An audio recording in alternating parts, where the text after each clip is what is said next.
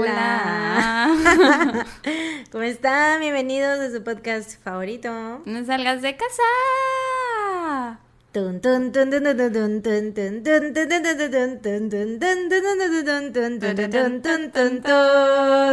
Amistades, feliz Navidad. Edición Christmas 2021. Edición Christmas Edition, Navidad está aquí. Ya estamos Merry Christmas. Tun, tun, tun. Felicidades. Gracias por venir. Merry Christmas, tuntuncitos. ¿Cómo O están? felices fiestas. A lo mejor habrá algunos de ustedes que no celebran Navidad, Mm. que son de alguna otra religión. Sí, Entonces, feliz Hanukkah. Bueno, nosotros creo que celebramos Navidad sin ser religiosas. Supongo Ay, que hay ay, mucha gente Somos así. las más hipócritas de la religión. O sea, andamos diciendo Dios mío y ay, primero Dios, de repente. Bueno, sea, yo primero Dios, esa sí no la uso. Esa sí es muy de señora. Eso Ya es sabes como, que pero de broma, se te sale, se te sale a veces, ¿no? No, nunca. O, ¿Qué era lo que decíamos? Este, gracias a Dios. Gracias a Dios, Gracias eso- a Dios. Eso sí.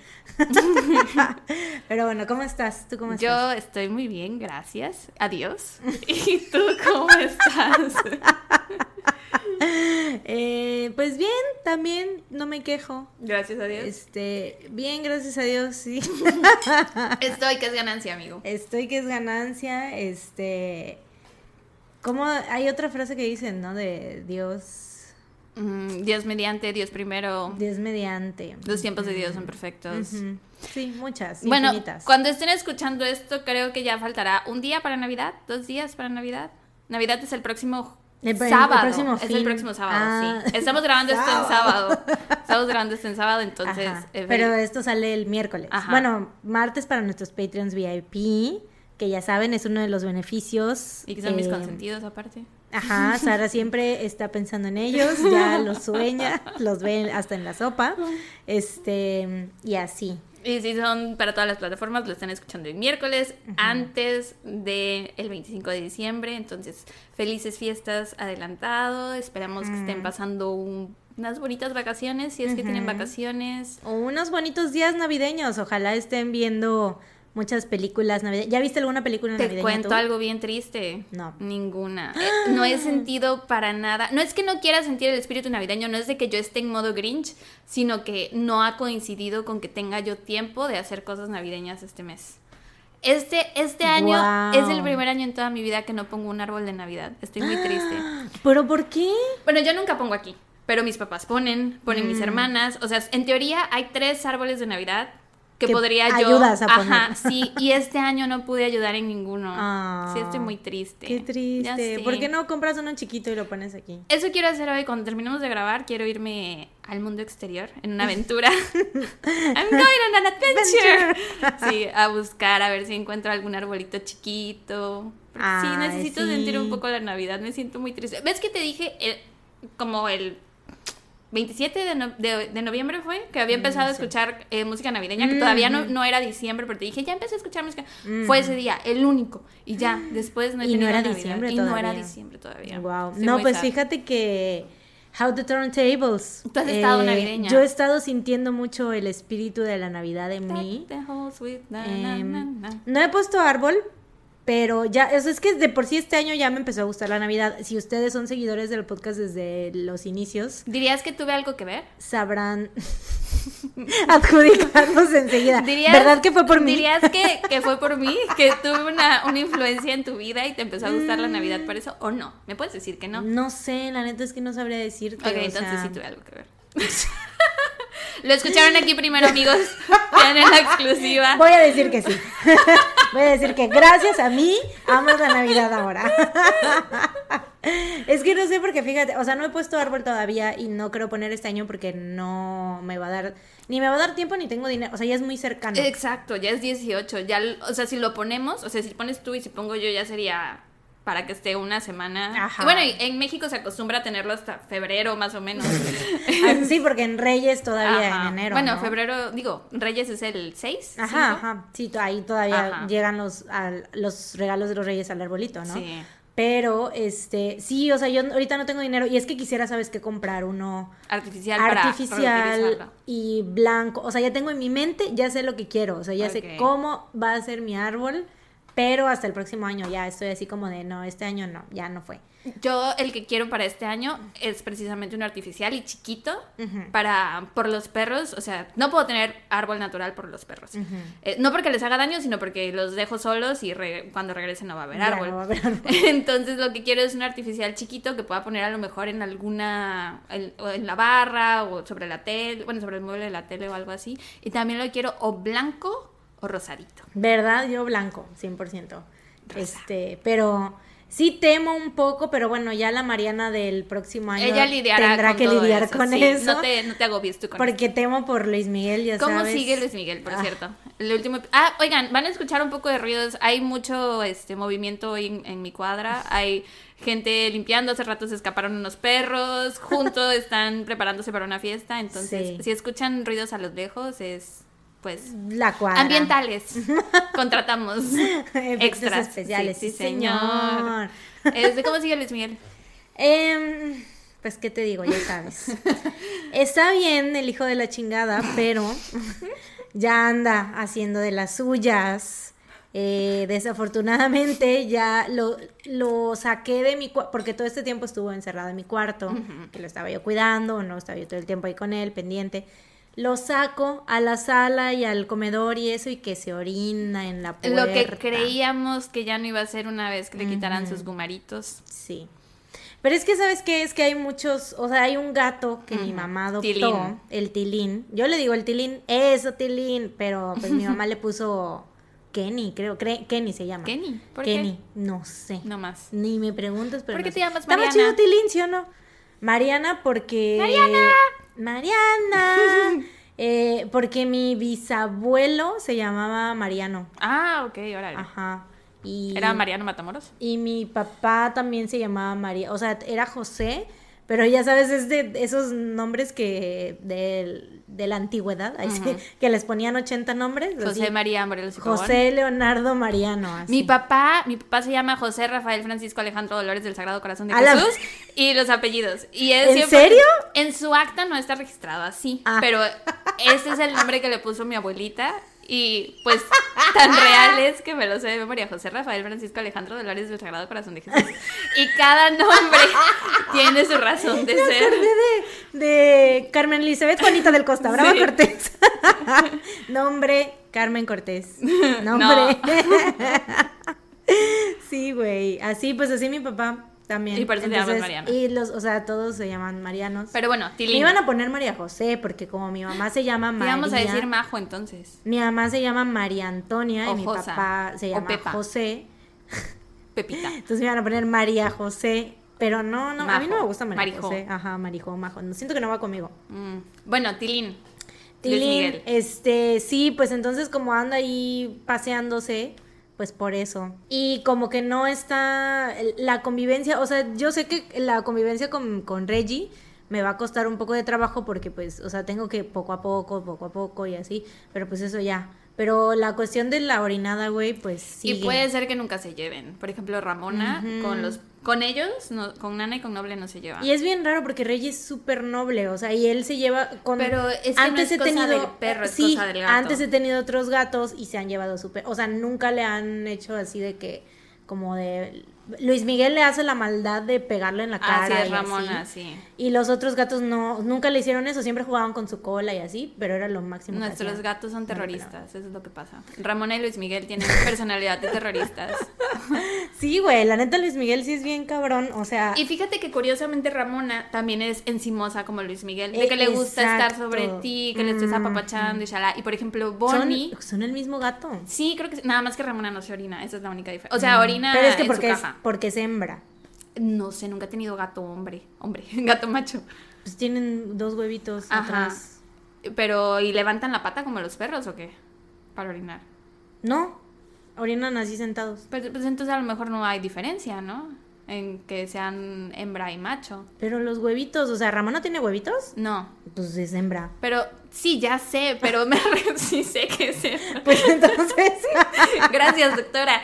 Este, todo este tiempo pensé que te- no sabía que pues tenía yo, en casa. yo dije, Le puse Ramona es que nada más. pero no sé si sea. No, de que Ramona nunca se orina en la casa y tú dijiste, pues es que es Ah, hembra. ah. Y entonces te pregunto, ¿qué tiene que ver que sea hembra con Porque que los sí se machos, orine? porque los machos marcan huevos. territorio. No, porque son de marcar territorio. Ah, ok, ok. De que esto es mío a la verga, entonces por eso hacen eso. Ya. Y las hembras, ¿no? O sea, yo las hembras he, he tenido gata hembra y lo que tienen es que pues son así más de que, eh, o sea, quieren andar en celo y que hacen, ya sabes, aúlla- eh, maullan, mau- aullan, ¿eh? Este, maullan mucho en la noche o así, pero no se andan orinando en todas partes, o sea, no. Ramona Los lo gatos que- machos sí. Lo que hace para marcar territorio de Ramona es que se embarra en todo. O sea, se embarra con todos los muebles y así. Y Bonnie, que no es encimosa, ella es cero territorial. O sea, se lleva muy bien con los perros, pero con los humanos es así de... Por ejemplo, ayer la toqué, me atreví a tocarla. se bañó como por 10 minutos, güey. Pobrecita. Aparte se le veía una desesperación. o sea, no podía, güey. Yo así de neta, Bonnie, neta de, tan qué asco, qué asco, sucia. Me tocó, me tocó. Iu, iu. Eh, Como en Monster Inc. cuando el calcetín. Sí. Así bonito. 3312, tenemos un 3312. Así sus neuronas todas pensando. Ay, güey, pues sí, pues esperemos que Luis Miguel deje de ser tan hijo de la verga pronto. Ojalá. Y si Con que se le quite es- lo del orín. Ajá, con que se le quite lo del orín, porque mira, no o sabes una de las cuánto. dos. Que se le quite lo de Reggie o que se le quite el orín. No puede tener las Sí. dos. Una de las dos. O sea, puede. Pero desearíamos que una de las dos. Sí, fuera. quiero creer que lo de la orinación es por el tilín, entonces eh, va- probablemente se lo lleven. Bueno, lo que más seguro es que sí se lo lleven. Entonces, se lo o sea, lleve su mamá. Que mi mamá se lo lleve. sí. Se lo lleven. Que se lo lleve. ¿Y quién? Que se Que lo lleven. sabe que alguien se lo lleve. Que alguien se lo lleve. Ay, me recordó a Oliver y su pandilla. ¿Sí la has visto? La de Disney. Es un gatito que lo que inicia la película y está en una Ah, caja ajá. y dice, se regalan gatos. Y a él no se lo llevan. ¿La has visto? No. Es muy triste, güey. Yo no sabía que es la versión de Disney de Oliver Twist. ¿Te conté que mi papá me hizo ver Mm. Oliver Twist? No. Hace un par de meses me hizo ver Oliver Twist. Me dijo, ay, sí, vamos a verla. Que no sé qué". Porque yo había agarrado la... Como intenté hacer la tradición de todos los jueves, bajar con mi papá a ver una película, ¿no? Ajá, sí me Entonces, dicho. en una de esas semanas vimos Oliver Twist. Güey, qué horrible película. Deprimente, horrible, triste, oscura. Todo se ve tan sucio. Y viéndola, yo estaba así de papá, ¿por qué me estás haciendo ver esto? O sea, ¿por qué te La- gusta? ahora la quiero ver, güey. Eh, Te la voy a prestar, creo que la tenemos. Es horrible, güey. Y me di cuenta mientras la veía que es lo mismo que Oliver y su pandilla, nada más que en versión gato, en versión Disney, pero es la misma historia. Mm. Entonces Oliver en su pandilla también es deprimente. Pero bueno, son gatitos y es animada, entonces te deprime un poquito menos. Un poquito Un menos. poquito menos. Porque Disney, ¿no? Sí, nada más. Y porque tiene canciones, o sea, Ah, bueno. y si hay canciones y cantan todos, pues los Ajá. musicales son un poquito menos tristes que la vida real. Vemos Los Miserables. True. De hecho, a eso me recordaba Oliver y su pandilla. Mm. Digo, Oliver Twist. Ujú. Pero bueno, oigan, antes de empezar, les quiero recordar que vayan a ver el video del concurso. Ah, ya está arriba, ya está. Busquen en YouTube, no te comas a tu perro. Es el primer, el último video que hay. Se llama Play Korean Food y no sé qué, no sé qué. Vayan a verlo, por favor. Vayan a ver el otro video que hicimos en el canal de Nere ujú. para que ganemos. El ganador lo anuncian el 28 de diciembre en Corea, o sea, el 27 aquí. Ujú. Y pues ya, si gano ahí les 27 cuento. ya. Sí. Wow. Yo digo que por lo menos se van a ganar el De participación. participación, El de consolación. Claro que sí. Porque pues es, es, es diferente porque pues son recetas veganas, ¿no? Y creo que no mucha gente hace, o no sé si hay alguien más que haya hecho eso, pero pues es, aparte es difícil veganizar cosas de Corea porque casi todo es, tiene carne y así, Sí. ¿no? Pero, bueno, hablando de YouTube, vayan y suscríbanse también Sí, ya llegamos a más de mil suscriptores, gracias. Todavía nos faltan las horas de, de visita. o Ah, sea, nos faltan las horas de reproducción. Vayan a darse un viaje. todos los episodios. Dense un viaje un al par de pasado. veces cada uno. Nos falta todavía un, un par de miles de horas para la reproducción. Necesitamos Mm. cuatro mil horas de reproducción, llevamos dos mil. Entonces, vayan a, a escuchar todos los Mm, episodios por ahí, sí. por favor, en YouTube. Vayan, vayan, vayan. Si quieren eh, revivir los momentos, no los revivan aquí en Spotify, revívanlos en YouTube. YouTube, por, Por favor. favor. Y gracias. Así es. y recuerden que eventualmente vamos a llegar a un punto en el que vamos a estar subiendo los episodios al mismo tiempo. O sea, los actualizados, ¿no? Así es. Los más nuevos. Los más nuevos. Lo más nuevo, lo más nuevo. Entonces, por si no quieren pagar Spotify Premium, ya después va a llegar un momento en el que en YouTube ya van a estar los episodios ahí y así. El otro día alguien nos dijo que dijiste algo con acento muy jarocho, pero yo no me di cuenta. ¿Qué, qué es el acento muy jarocho? ¿Cómo es el acento muy sé. jarocho? Es como lo que dije ahorita de lo más nuevo. Así, así creen que hablamos. Así hablamos a Lo veces. más nuevo. Lo más nuevo. Los Avengers. Los Avengers. Creo que sí, ¿no? Puede ser. Ay, Uchi, ¿qué crees? Sí, creo. No te lo había dicho porque quería llegarte con la sorpresa y que habláramos de esto, pero ¿Viste Spider-Man? Iba a ir ayer en la noche y estaba yo bien emocionada porque dije, mañana veo a Mariano, mañana grabamos, mañana podemos hablar de Spider-Man porque ya sé que tú la viste y querías que la viera. Pero me cancelaron el plan a la mera hora. Ay, güey, hubiera ido yo contigo. Pero no- yo no tenía los boletos ni siquiera, los tenía Ah. Pilo. Pilo los iba a comprar. Mm. Pero era la función bien tarde hasta las 9, hasta el dorado. Entonces, pues, Ay, yo me hubiera ido, güey. pero eran tres boletos nada más. Pilo, Danillo. Ah, ya. Entonces, y a la mera hora me lo cancelaron. Y me puse triste y dije, ah, yo le quería contar a Mariana mañana esto. Pero bueno, el, día que la vea, no te lo voy a decir y te voy a llegar aquí con la sorpresa de que la vi porque sé que quieres que la vea. Sí, güey, está muy chida. No dejen spoilers No, no, en la foto no de se Instagram. mamen, ¿eh? No se mamen, en serio. Los voy a reportar. Les voy a Los reportar a cada uno de los Yo los voy a ver porque me toca a mí esta semana Ajá. y lo bueno porque pues yo ya la vi, así que Sí, pero por favor no pongan spoilers. sí, bloqueados, ¿eh? Reportados, la neta.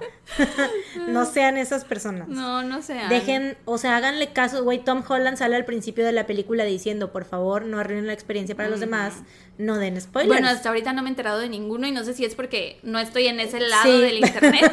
Todo el lado Sí. del internet en el Sí, que estoy es de BTS, entonces tal vez por eso. Yo, el día que fue, porque yo fui a la premier, ¿no? Ujú. Y bueno, ya mejor hablamos de esto al final, güey. Ok, del ok. dato Iba a ser tu dato feliz, Parte de mi dato feliz. Y adelante. Parte de. Este, pero bueno. ¿Empezamos ya? ¿Falta eh, algo más? Sí, Ah, suscríbanse a nuestro Patreon. Por favor. Ya saben, ahí está www.patreon.com diagonal no salgas de casa podcast. Uh, Que recuerden que el mes pasado, no, mes pasado no, este este mes, mes. este mes, el episodio extra fue sobre hijos asesinos. Tun, tun, tun. Hubieron casos muy interesantes. Dime, dime tú, ¿qué pasó? Dime tú. Dime tú. Abuelito, dime tú. Abuelita, dime. ¿Qué te digo? ¿Qué fue lo que más te gustó del caso que yo conté? Y ahorita te Ah, digo ok, yo ok. lo que más me gustó de tu caso. Uf. O bueno, no, no que Fueron- más te gustó, sino lo destacable. Fueron tantas cosas que ¿Verdad? no puedo elegir. O sea, todo. Todo, cómo me lo contaste, el caso que elegiste, estaba horrible en el sentido de que impresionante. Qué poca, dices tú. qué poca, me rompió el corazón, me hizo enojar, estaba yo al borde de mi asiento, tuvo un plot twist, que no era plot twist, pero para mí fue plot twist. Algo que estaba ya en el título, Eh, pero, Sara no lo vio no lo- venir aún Algo así. que estaba frente a mí en mis narices y no lo vi. Entonces me sorprendí mucho. Sí, fue un gran momento. Sí, me gran gustó. momento. Gran episodio. Gran episodio, Sí. Sara. El caso que contó Sara rompió el jodidómetro una vez más, como ya saben, como les encanta a ustedes. Un, este, Frank, ¿cómo, cómo se llama? El, el, el de los, la pareja esta. Ah, Ro- Frank, Frank, Rosemary West. Frank y Rosemary West. un Algo caso salido así. de Game of Thrones podría parecer. Ah, exacto, sí, pero en, en el hecho, viejo, pero en el viejo Hollywood. Sí, y ambos casos podrían ser de Game of Thrones. Sí, tienen elementos ahí. Fue episodio ahí. temático de Juego de Tronos sin saberlo. Sí, sí, sí. Este, entonces, pues ya saben, si quieren historias de incesto, hijos asesinos, Asesinato. eh, asesinar a, Armas tus- a los inusuales. miembros de tu familia, eh, armas inusuales, cosas cagadas Plot que dicen las tuntuntun, Sí. pues ahí está, Patreon. Suscríbanse. Sí. Gracias. Y pues bueno, ya, y si no pueden, ya saben, sus, Así eh, síganos en nuestras redes sociales. Nos apoyan muchísimo compartiéndonos en redes sociales, gracias. En redes sociales, en Twitter. Nos han estado tuiteando mucho últimamente, muchas gracias. este, también compartiéndonos en Instagram. Pongan, suban una historia bonita, muy aesthetic, de que están escuchando el episodio y nosotras las los recompartimos en nuestras historias. ¿Cuáles son nuestros usuarios en Twitter y en Instagram y en Facebook? ¿El mío o el del podcast? Es cierto. El podcast. el del podcast. Es Twitter, arroba no salgas de casa. Instagram, arroba no salgas de casa podcast. Facebook es www.facebook.com diagonal No salgas de casa podcast. ¡Eso! Ya me la aprendí. Eh, y pues sí, ahí están nuestras redes, síganos. Y Yes. ahora sí, vamos a empezar con este episodio temático navideño, casos que ocurrieron en las fechas de Navidad. Fiestas decembrinas. Fiestas decembrinas. Empiezo yo, ¿verdad? Así es. Porque yo ya estaba listo, si no voy a quedar aquí. Ahí yo ya estoy, mira. Te toca a ti. Papito. Aparte, ¿viste cómo te volteé a ver así de. Te toca a ti. Te toca a ti. Esperando que lo tomaras. Pues sí, lo tomo. Hoy te voy a contar sobre los Christmas killings o los asesinatos de Navidad. ¿Qué te ríes? de que pues es muy obvio, ¿no? Vamos Bueno, habrá uno. algunos de nuestros escuchas que no hablen inglés. Y te No, agradece no, pero digo, o sea, de que eh, es temático de Navidad y te voy a contar Ah. sobre los asesinatos de Navidad. Ya, ok, sí. Em, era diciembre de 1992 cuando... Tampoco lo esperaba. Que era diciembre. sí. mm, Nada, nada, para nada. Eh, cuando Marvelous King, de 20 años, Marvelous. Marvelous. Marvelous. ¿Por qué me suena de algún... It's marvelous. ¿En dónde lo he visto en una película que dicen así? Mm, lo tengo que pensar. Pero lo pensaré al rato. Ok. Y yo también estaba pensando, pero. Es que estoy segura que hay una película y creo que es como un musical porque me suena It's marvelous. Así. Pero bueno. idea, güey. Pero bueno, No es este relevante. se llamaba Marvelous. Gran nombre. Marvelous King, de 20 años, conoció King. Mm. Marvelous King, ¿Te ¿no? suficiente con el nombre Marvelous también, de apellido King. Es, es el tipo El de nombre que alguien, alguien se pondría si pudiera elegir su nombre. Sí, totalmente. Marvelous King. Eh, de 20 años conoció a Laura Taylor, de 16. Marvelous había sido un buen estudiante toda su vida y en general era un joven muy educado, le gustaba mucho ir a la iglesia e incluso había formado parte del coro, pero estaba pasando por una etapa muy difícil en su vida porque su hermano había sido asesinado el año anterior durante un intento de robo. Eh, no la mejor situación, no, pero pues ¿Era tampoco. mayor o menor su hermano, sabemos? No, creo que sí era mayor. A la abuela comida. Ya sé, no sé quién está cocinando. Se me hace que es aquí junto. Mi mamá no está. Qué pedo, qué poca. Porque Yo sé. Qué manera de torturar. huele como a cebollita como a pierna. ajá, a mí me huele como a así. cebollita. Como a guiso de fiesta. Ajá, es que aquí junto van a tener fiesta. Y se ve que es posada, porque tienen decoraciones navideñas. Estos son los vecinos que luego ponen invi- Güey, BTS. ¿y si les caemos? Si quieres, puedes Son los que tú. ponen BTS. Son los Ay, güey, BTS. ya esto ya lo considero una invitación, güey. Vamos a ir con nuestras playeras de BTS y decirles, güey, somos ARMY, ¿qué pedo? Déjanos entrar. Yo no voy a ir. Pero puedes ir tú si quieres. He dicho así. Chale, bueno, este mataron al hermano de Marvelous. Ajá. Eh, después de- del asesinato de su hermano, Marvelous se hundió en la depresión y dejó la escuela, así que sus padres, que estaban separados, decidieron que le haría bien, o sea, él estaba viendo con su mamá, ¿no? Entonces dijeron, bueno, igual le hace bien irse a vivir con su papá a Los Ángeles.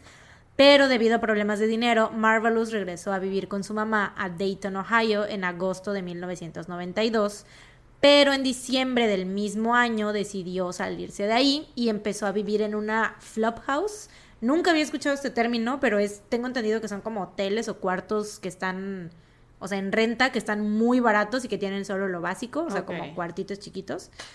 Flop Em, House. Flop F-L-O-P. House. Laura Taylor había sido expulsada de la escuela secundaria Meadowdale y había huido de casa de sus padres a principios de diciembre. Cuando Marvelous y Laura se conocieron, enseguida se entendieron muy bien y empezaron una relación que desde aquí yo digo... mm, 20 y 16. ujú, sí, 40 y eh, 20. ujú, no tan... O sea, en teoría, como son de Estados Unidos, él todavía es menor de edad, pero pues... Pero ya están, lo hemos hablado, están en ligas Sí. distintas de la vida por completo. Sí, ¿no? aparte, güey, o sea, eran una... Haz de cuenta que Marvelous era eh, alto, robusto, eh, o sea, general, tenía como un temple rudo, se veía ya más Era grande. Marvelous. Era Marvelous. tenía... Se veía como que más grande de su edad, ¿no? Le gustaba vestirse con cadenas aparatosas, así tipo como rapero noventero, ya sabes, como Ya. Notorious B.I.G. o qué sé yo. Como, como el Bob Esponja. Digo, el piolín. El piel. El También hay imágenes de Bob Esponja Ah, así de... Mi cerebro de lo sabía. Así, de ese estilo. Ajá. Y Laura era muy chaparrita y delgada y su cara era muy como... De niña, tenía De niña. 16, ajá. Pero de todos, o sea, aunque tuviera 16, güey, se veía todavía más chiquita de lo que era. Se veía como de, no sé, de 13 años. ponle. Ok. Y, o sea, te digo, chiquita, flaquita, entonces era como de, güey. La noche del 23 de diciembre de 1992, mientras ambos estaban en la habitación de Marvelous, a Laura se le ocurrió una gran idea para conseguir dinero fácil. Que haz de cuenta que se conocieron pues en un bar, ¿no? O sea, en las calles, se empedaron, pues se llevaron bien, empezaron a andar y todo. Y pues ya como que Laura no salía de... Se la pasaba ahí en la habitación esta que estaba rentando Marvelous, ¿no? se le ocurre una gran idea para conseguir dinero fácil. Resulta que ella conocía a un hombre llamado Joseph Wilkerson, quien trabajaba para General Motors, manejaba un buen auto y siempre traía dinero en su bolsillo, sobre todo para favores sexuales. Entonces Laura iba a contactarlo para arreglar un encuentro sexual en su casa y estando ahí podrían someterlo y robarle. Mm. A Marvelous le pareció una excelente idea. Dijo, vamos a hacerlo. Eh, ambos caminaron hacia el apartamento de un hombre llamado Bill, que se dedicaba a la venta del crack cocaine, que era como, haz de cuenta, pues el spot de confianza de todas las personas que andaban así como fuera de su casa y así, o que vivían en la calle y que, pues no sé, que les gustaban las drogas, ¿no? Em, pues porque ahí podían irse a enfiestar y a drogarse sin que nadie Bill. los molestara, ¿no? ¿Eh? ¿Con Bill? Ajá, con Bill, al departamento de Bill. Y también podían, como el vato tenía teléfono, pues podían usar el teléfono ahí gratis, ¿no? Y entonces eso fue lo que hicieron Marvelous y Laura. Desde ahí eh, Laura le marcó a Joseph y le prometió ir con una amiga para tener un trío en su casa. A veces le voy a decir Laura y a veces Laura, depende cómo me sienta. Si me siento mexicana o gringa, exacto. Si te sientes Mariana o Mariana. Oh, Mariana. Eh, Laura y Marvelous le contaron su plan a Heather Matthews, de 20 años, quien acababa de salir de prisión y había recaído en su adicción al crack cocaine. Ella obviamente también estaba ahí en la casa, Casa de del, la casa del crack, ¿sí? Así le voy a decir, la casa del crack. Porque es, La Crack House. es recurrente en esta historia el, el- crack, el departamento del crack. Eh, la invitaron a unirse al robo y Heather accedió. Los tres jóvenes caminaron en el insoportable frío porque pues era diciembre, Estados Unidos, sí hacía un chingo de frío, ¿no? Durante casi cinco kilómetros hasta llegar a casa de Joseph. Una vez ahí, Laura y Heather sometieron a Joseph en la cama y lo ataron, lo cual supongo que pues no fue nada fácil, aunque ellas estaban pues eran delgadas y chiquitas, pues él estaba esperando precisamente eso, ¿no? O sea, un trío, un encuentro Sí. sexual y acá, ¿no? Entonces, supongo que no fue nada difícil someterlo, ¿no? Inmediatamente después de que ya lo tenían atado, Marvelous entra y le dispara con una de las dos pistolas calibre 25 automáticas Pero que esa no traía era parte del consigo. plan. Exactamente. Esto no sé, o sea, no sé si lo hablaron antes, porque esto no se sabe, o sea, solo se sabe que iban a robarle, ¿no? Que planeaban ir porque sabían que tenía dinero y le iban a robar, ¿no? La verdad no sé si ya habían acordado matarlo, o sea, si era así como de que vamos a robarlo y a matarle para que no diga que, este, que fuimos nosotros, o si fue algo que pasó en el momento, así de que, ah, que no sé, se pusieron nerviosos o dijeron, pues ya vamos a hacerlo, o sea, ya en el, como que con la adrenalina del momento. Pero la cosa es que pues todos estuvieron de acuerdo, o sea, nadie fue como de que, no, no mames, ¿por qué lo mata? O sea, no, todos estaban así como de que, ah, va, pues ya lo matamos y hay que llevarnos todo. El botín consistió en un microondas, una pequeña televisión, un teléfono, una, una rizadora y una secadora de cabello y uno de los autos de Joseph que era un Buick rojo. A las 7 de la mañana del 24 de diciembre, ah, él tenía dos coches, ¿Y el efectivo? No, pues no se llevaron efectivo, nada más es, pues esas cosas y pues con el coche ya. Él tenía otro coche y también se lo robaron, nada más que no sé si se lo robaron ese día o si después regresaron por él. Eso no lo tengo claro, pero sí se lo terminaron robando, o sea, sus dos coches, ¿no? A las 7 de la mañana del 24 de diciembre, Marvelous, Laura y Heather manejaron en el auto de Joseph de regreso al departamento del crack. Sacaron, aquí puse el departamento de Bill, pero como ya dijimos, ¿Qué es el departamento? la crack house, pues ya es como para que lo ubiquen, ¿no? Eh, sacaron de ahí de la cajuela del coche todo lo que se habían robado, lo guardaron en el en la crack house y durmieron ahí hasta en la tarde.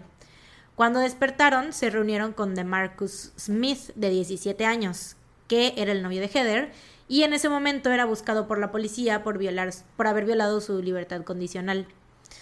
O sea, pura gente así como... Joyitas. Sí. sí, gente bien portada, ¿no? Bien Sí, así. buenos samaritanos. Sí, sí, sí. Oye, también Heather tenía 20, ¿no? Y el novio tenía 17. Sí. Era como lo mismo, pero al Ajá, revés. lo mismo, pero al revés. Y exacto, y sí, también ahí era como que... Mm, what the deal? Este, pero bueno, o sea, es que también, obviamente son, eran personas que habían tenido como vidas o sucesos difíciles eh, y que, pues desafortunadamente, obviamente todo el mundo sabemos que la cuestión de la raza es algo importante, ¿no? O sea, de, en cuanto a las oportunidades. Y pues todas estas personas, bueno, menos Heather era la única persona blanca ahí. Entonces es como, o sea, todos esos factores contribuyen, ¿no? La neta es que, bueno, por lo menos Heather y Laura no sé mucho de su, de su trasfondo, o sea, de sus familias o cómo fue que crecieron o todo, pero pues a Heather algo la llevó a meterse en las drogas y pues se, fue por mal camino, ¿no? Y Laura pues igual, y los otros dos vatos, pues de, de Marvelous sí sabemos que todo fue por el asesinato de su hermano. Claro. Eh, porque pues sí tenía, te digo, iba bien en la escuela y todo, sí tenía como que una educación, pues sus papás, o sea, vivía con su mamá y así. Pero pues este suceso fue algo que pues sí lo marcó mucho y fue como que lo hizo irse por, irse por el mal camino, ¿no? Pero bueno, em, los cuatro fueron al centro y pasaron la tarde paseando por Courthouse Square. Eh, más tarde, Laura le sugirió que le robaran a otra persona. Así que manejaron, o sea, como que ya andaba así de, bueno, pues ya lo hicimos una vez, vamos a robarle a más gente. Pero se me hace raro que hayan incluido a tanta gente en el plan. O Pues- sea, si vas a robar, Literal fue como de, güey, no tenemos nada que hacer, nada mejor que hacer en Navidad, vamos a robar y matar gente. Así. Eso es todo este caso, güey, básicamente. ya. Em, le sugirió que le robaran a otra persona. Ah, porque al principio fue como de que metieron a Heather por la cuestión de que iban a hacer, de que ella le había ofrecido el trío al, al vato este, ¿no? Al, perdón, a Joseph, ¿no? Y este, entonces por ahí metieron a Heather. Y ya Heather, como ya estaban los tres, Heather fue como de que, ay, es que mi novio de Marcus, que no sé qué. Entonces, pues ya lo metieron a él también. Yo no lo hubiera metido. Porque. Más dinero. O sea, es que sí, ve lo que robaron: un microondas, una rizadora de cabello. O sea, igual a los dos coches, pues tal vez les podían sacar dinero. Pero no mames, lo que iban a conseguir de dinero por esas cosas entre cuatro personas. Ya sé, güey. No, y hasta eso, o sea, no fue como que los vendieran, güey, los dejaron en la casa, o sea, los ocupaban Robaron para ocuparlos. Por, ah, ok, ya. O sea, entonces... Y aparte dejándolas, dejando las cosas en la crack house donde seguramente habían otras personas Claro. que roban, Sí. que les podían robar esas cosas. Seguramente el teléfono que usaron desde un principio era, Era robado, robado, también. por supuesto. pues sí, güey. Em, Laura, te digo, sugirió que le robaran a otra persona, entonces manejaron hacia la calle Main y ahí ella eh, fue y abordó el auto de un hombre mientras Marvelous y DeMarcus lo seguían en el Buick rojo de Joseph. El hombre se detuvo en la avenida Neal y en ese momento, o sea, Laura se, se metió en el coche, ¿no? Iba ahí con él. En ese momento de Marcus salió del auto y empezó a dispararle a la ventana trasera, aunque Laura estaba todavía dentro, güey. O sea, eso te dice mucho de cómo estaban ellos también, o sea, de que andaban así como... Sí, sí, tenían cerebro de droga, ¿no? Sí, sí, cañón.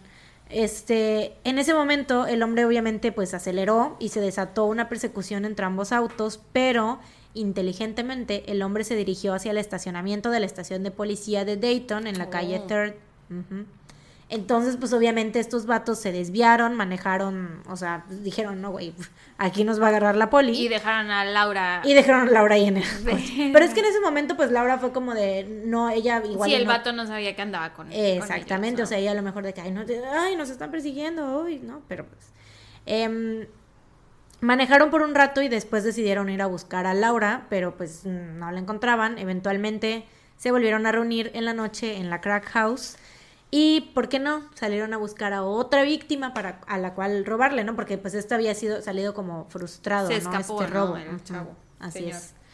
Eh, a las 10:15, el detective Doyle Burke estaba en casa de su tía, reunido con su familia, disfrutando de la cena de Navidad, porque era 24 de diciembre, al igual que los detectives Wade y Tom Lawson, dos hermanos que vivían en Miamisburg. ¿Lawson? Lawson.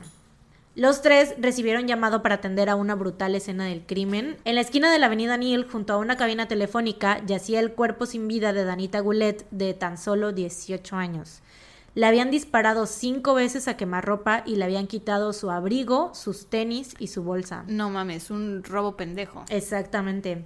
Testigos les informaron a los detectives que habían visto a dos hombres negros huir en un auto rojo. En la escena se encontraron nueve casquillos de balas Blazer de una calibre 25. Y esto, o sea, se cuenta que las balas Blazer no son municiones raras, o sea, son comunes, pero son balas muy baratas y normalmente se usan para practicar. No. Lo raro es que no se encuentran en escenas del crimen, pues. Ya. Eh, este dato le servirá a la policía más adelante para poder vincular todos los asesinatos.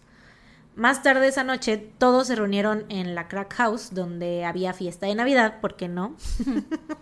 eh, cuando DeMarcus y Marvelous llegaron, Heather acababa de pelearse, porque en este momento fueron nada más este, DeMarcus y Marvelous los que fueron a robarle a, a Danita. Em, Heather acababa de pelearse con un exnovio llamado Jeffrey Wright, que también había estado en el departamento, o sea, todo, como que todo el mundo se conocía ahí en la crack house, ¿no? Dios. Eh, Laura llegó a contarle súper emocionada. Ah, no, mentira, Laura también iba con DeMarcus y con Marvelous. Eh, y llegó a contarle muy emocionada a Heather que le habían disparado a una mujer y le mostraron lo que le habían robado, güey. A una mujer, güey, tenía 18 años. 18 años, güey. Y imagínate aparte así como de llegas a la fiesta de Navidad de todos los crack cocaines y así de Me que imagino. robamos a Pero estaban mujer. drogados ellos mientras hacían esto. No sé, la neta no hay, no está ese dato. Probablemente algunos de ellos sí, o no sé si todos, o no sé, o sea, la neta no sé, pero No mames. lo más probable es que por lo menos este O que tuvieran el cerebro jodido por las Sí, drogas, güey, ¿no? sí, sí, sí, pero lo más probable es que Marvelous no, porque no tenían dinero, güey. Entonces yo no veo de dónde habían, podían sacar. O sea, a lo mejor sí que les invitaran ahí en la crack house, pero no así de que, pues, estar tan drogados, ¿no? Pero bueno, em, le llegó, te digo, Laura muy emocionada a decirle que habían robado el abrigo, los tenis y una bolsa, o sea, se lo enseñó todo. Eh, De Marcus se probó los tenis y como vio que le quedaban, se los dejó puestos. ¿Le quedaron? Pie chiquito, pie ¿Cómo, pequeño. güey?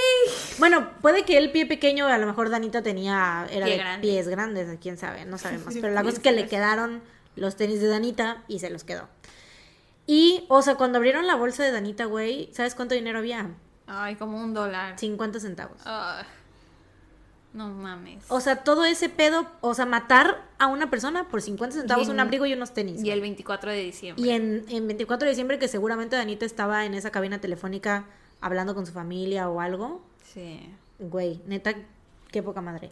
Eh, a las once y media de la noche, el exnovio de Heather regresó al departamento y la arrastró hacia una, porque te digo que había estado ahí, se habían peleado. Eh, el vato regresa, la arrastra hacia una de las habitaciones, agarrándola del cabello, y entonces, pues, de Marcus lo sigue y empiezan a discutir. Salen del departamento y la pelea eh, continúa en las escaleras, donde de Marcus le dispara al, al ex de Heather hasta quedarse sin balas. Sorprendentemente, Jeffrey se levantó y corrió a casa de un vecino, quien lo llevó a la... Jeffrey es el exnovio. El exnovio, ajá. Eh, fue a casa de un vecino quien lo llevó a la estación de policía donde recibió tratamiento para las cuatro heridas de bala que tenía en las piernas y sobrevivió. Eh, que pues bueno, o sea, también ese vato, quién sabe, ¿no? La neta no es como que diga yo, ay, qué padre, qué bueno que sobrevivió. O, o sea, bueno, sí, porque a final de cuentas es una persona, o sea, no está chido que la gente se muera, ¿no? Pero pues No. andaba, pero pues andaba jalando de los pelos a la Heather, o sea, es como Me dio mucha risa como lo dijiste. ¿Qué? No es chido que la gente se muera, coma, ¿no? Porque no, No es estás chido, del ¿no? todo segura. No, ¿es, es chido o ¿Es, no? ¿Es chido o no es chido? Bueno, es que sabes que, como decías, probablemente estos chavos terminaron en esa situación porque tuvieron una infancia difícil o les pasaron cosas horribles en sus vidas a corta edad, lo que sea. Y creo que, pues, a lo mejor de Marcus, Heather, Laura y el otro que no me Marvelous, ¿cómo se me puede olvidar? Y Marvelous. Marvelous. que lo, lo dices, lo tienes que decir así en ese tono. Marvelous. Y de Marcus Heather de, de Marvelous. A lo mejor ellos ya no tuvieron tiempo de enderezar su vida por todas estas pendejadas que hicieron, pero a lo mejor este vato Philip Jeffrey, güey. Jeffrey, güey. Gerardo. eh, a lo mejor este Jeffrey, pues Esperemos en el que sí. futuro, pues no sabemos qué podía llegar a Esperemos ser. que haya ido a terapia y que deje de andarle. Y las drogas, la andar- verdad es que te joden el cerebro. Haces cosas en drogas que no harías Sí. estando limpio. Entonces, Sí, ojalá y le deje de andar jalando de los pelos a sus exnovias, güey. Esperemos que por lo menos eso haya dejado de hacer, güey. Em, que le haya servido, ¿no? Así como de un... Entonces, qué bueno que sobrevivió. Bueno, sí. Sin el coma. Qué ¿no? bueno, qué bueno que sobrevivió, sí. Eh, em, O quién sabe. es que no sabemos en qué se convirtió, güey. Ojalá no sabemos en qué se convirtió. ¿A qué costo, no? Así Quién sabe, esperemos que se haya vuelto un hombre de bien. Así es. Em, de vuelta en el departamento del crack cocaine, el incidente... Ay, güey, esto neta es como...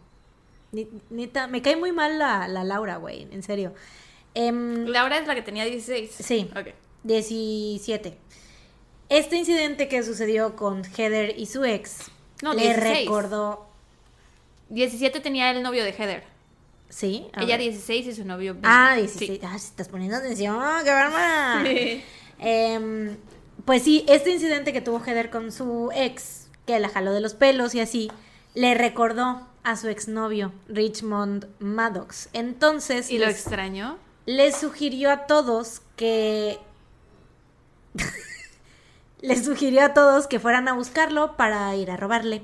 Mm, Y porque según recordaba, pues él tenía coche y dinero. Eh, eran las 8.50 de la noche del 25 de diciembre y los detectives del Departamento de Homicidios estaban tratando de disfrutar el recalentado con su familia, ya que no habían podido disfrutar de la cena de Navidad. Y es, bueno, el recalentado, ahora sí, ¿no? Cuando de repente recibieron otro llamado de emergencia. Los hermanos Lawson fueron los primeros en llegar a la escena del crimen en Dayton View, donde un auto Chevy Caprice, que Recibieron un llamado de emergencia, baby. es un llamado de emergencia, baby, sí. Eh, ven y sana mi dolor. Yo, ¿por qué no lo canta? ¿Por qué lo dijo? Y de hecho sí, cuando lo redacté lo pensé, no sé por qué ahorita Es no, un no llamado de emergencia, baby. Estoy concentrada. Este... Ajá. Recibieron un llamado de Sí, emergencia. donde llegaron y ahí un auto Chevy Caprice color azul se había estrellado en un árbol frente a una casa en la avenida Benton. El cuerpo del conductor estaba desplomado en el piso del asiento delantero. Se trataba de Richmond Maddox, de 19 años. Los doctores del hospital que recibió el cuerpo de Richmond les informaron a los investigadores que habían encontrado una bala calibre 32 en su cráneo. Así que en ese momento pues no lo vincularon al caso de Danita, que había sido asesinada con balas calibre 25. Sin embargo, un poco más tarde un testigo declaró que había visto a dos hombres negros parados junto al auto chocado. Oye, y otra cosa es que no sabemos si verdaderamente este Rich era una mierda de novio, Claro. como dice la Laura. O sea, ¿qué tal que, que realmente, o sea, independientemente de si fuera o no fuera una mierda, No vas si lo pero matas. nada más fue a matarlo porque le recordó a su ex? Sí, güey, porque ese incidente que... Ay, el pinche vato este Rich Boy y lo voy a matar, güey. ¿Qué sí, pedo? Tal cual. El testigo dijo también que les había gritado, le llamé a la policía, pero los hombres caminaron tranquilamente hacia la avenida y se subieron a un auto color rojo. Qué valiente persona Sí. que les gritó. No ya le llamé a la policía, hijos de su puta madre. Sí. Porque, güey, ¿qué tal que se volteaban y lo mataban? en la ¿Verdad? Sí, la neta sí, güey. O sea, me, me recordó a mí Ayer, ayer. sí.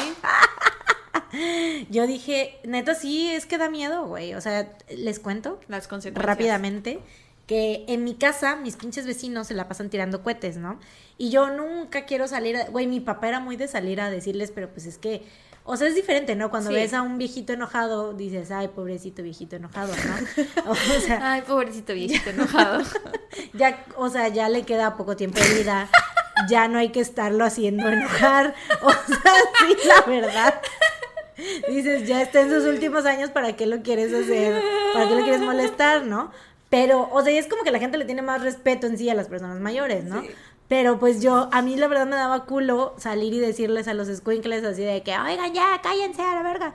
Pero ayer, güey, sí me agarraron con eh, poseída, güey. Estaba yo poseída por el espíritu de, no sé, güey. Del ritmo ragatanga. del, de Soraya Montenegro, no sé, me agarró, güey, así un pedo. Les, o sea, salí, bueno, ya te conté, ¿no? Salí y les dije así de que me dio mucha risa, güey, porque no lo planeé, o sea, no fue como que yo normalmente sí digo, a ver, voy a decir esto y esto y esto y esto, ¿no?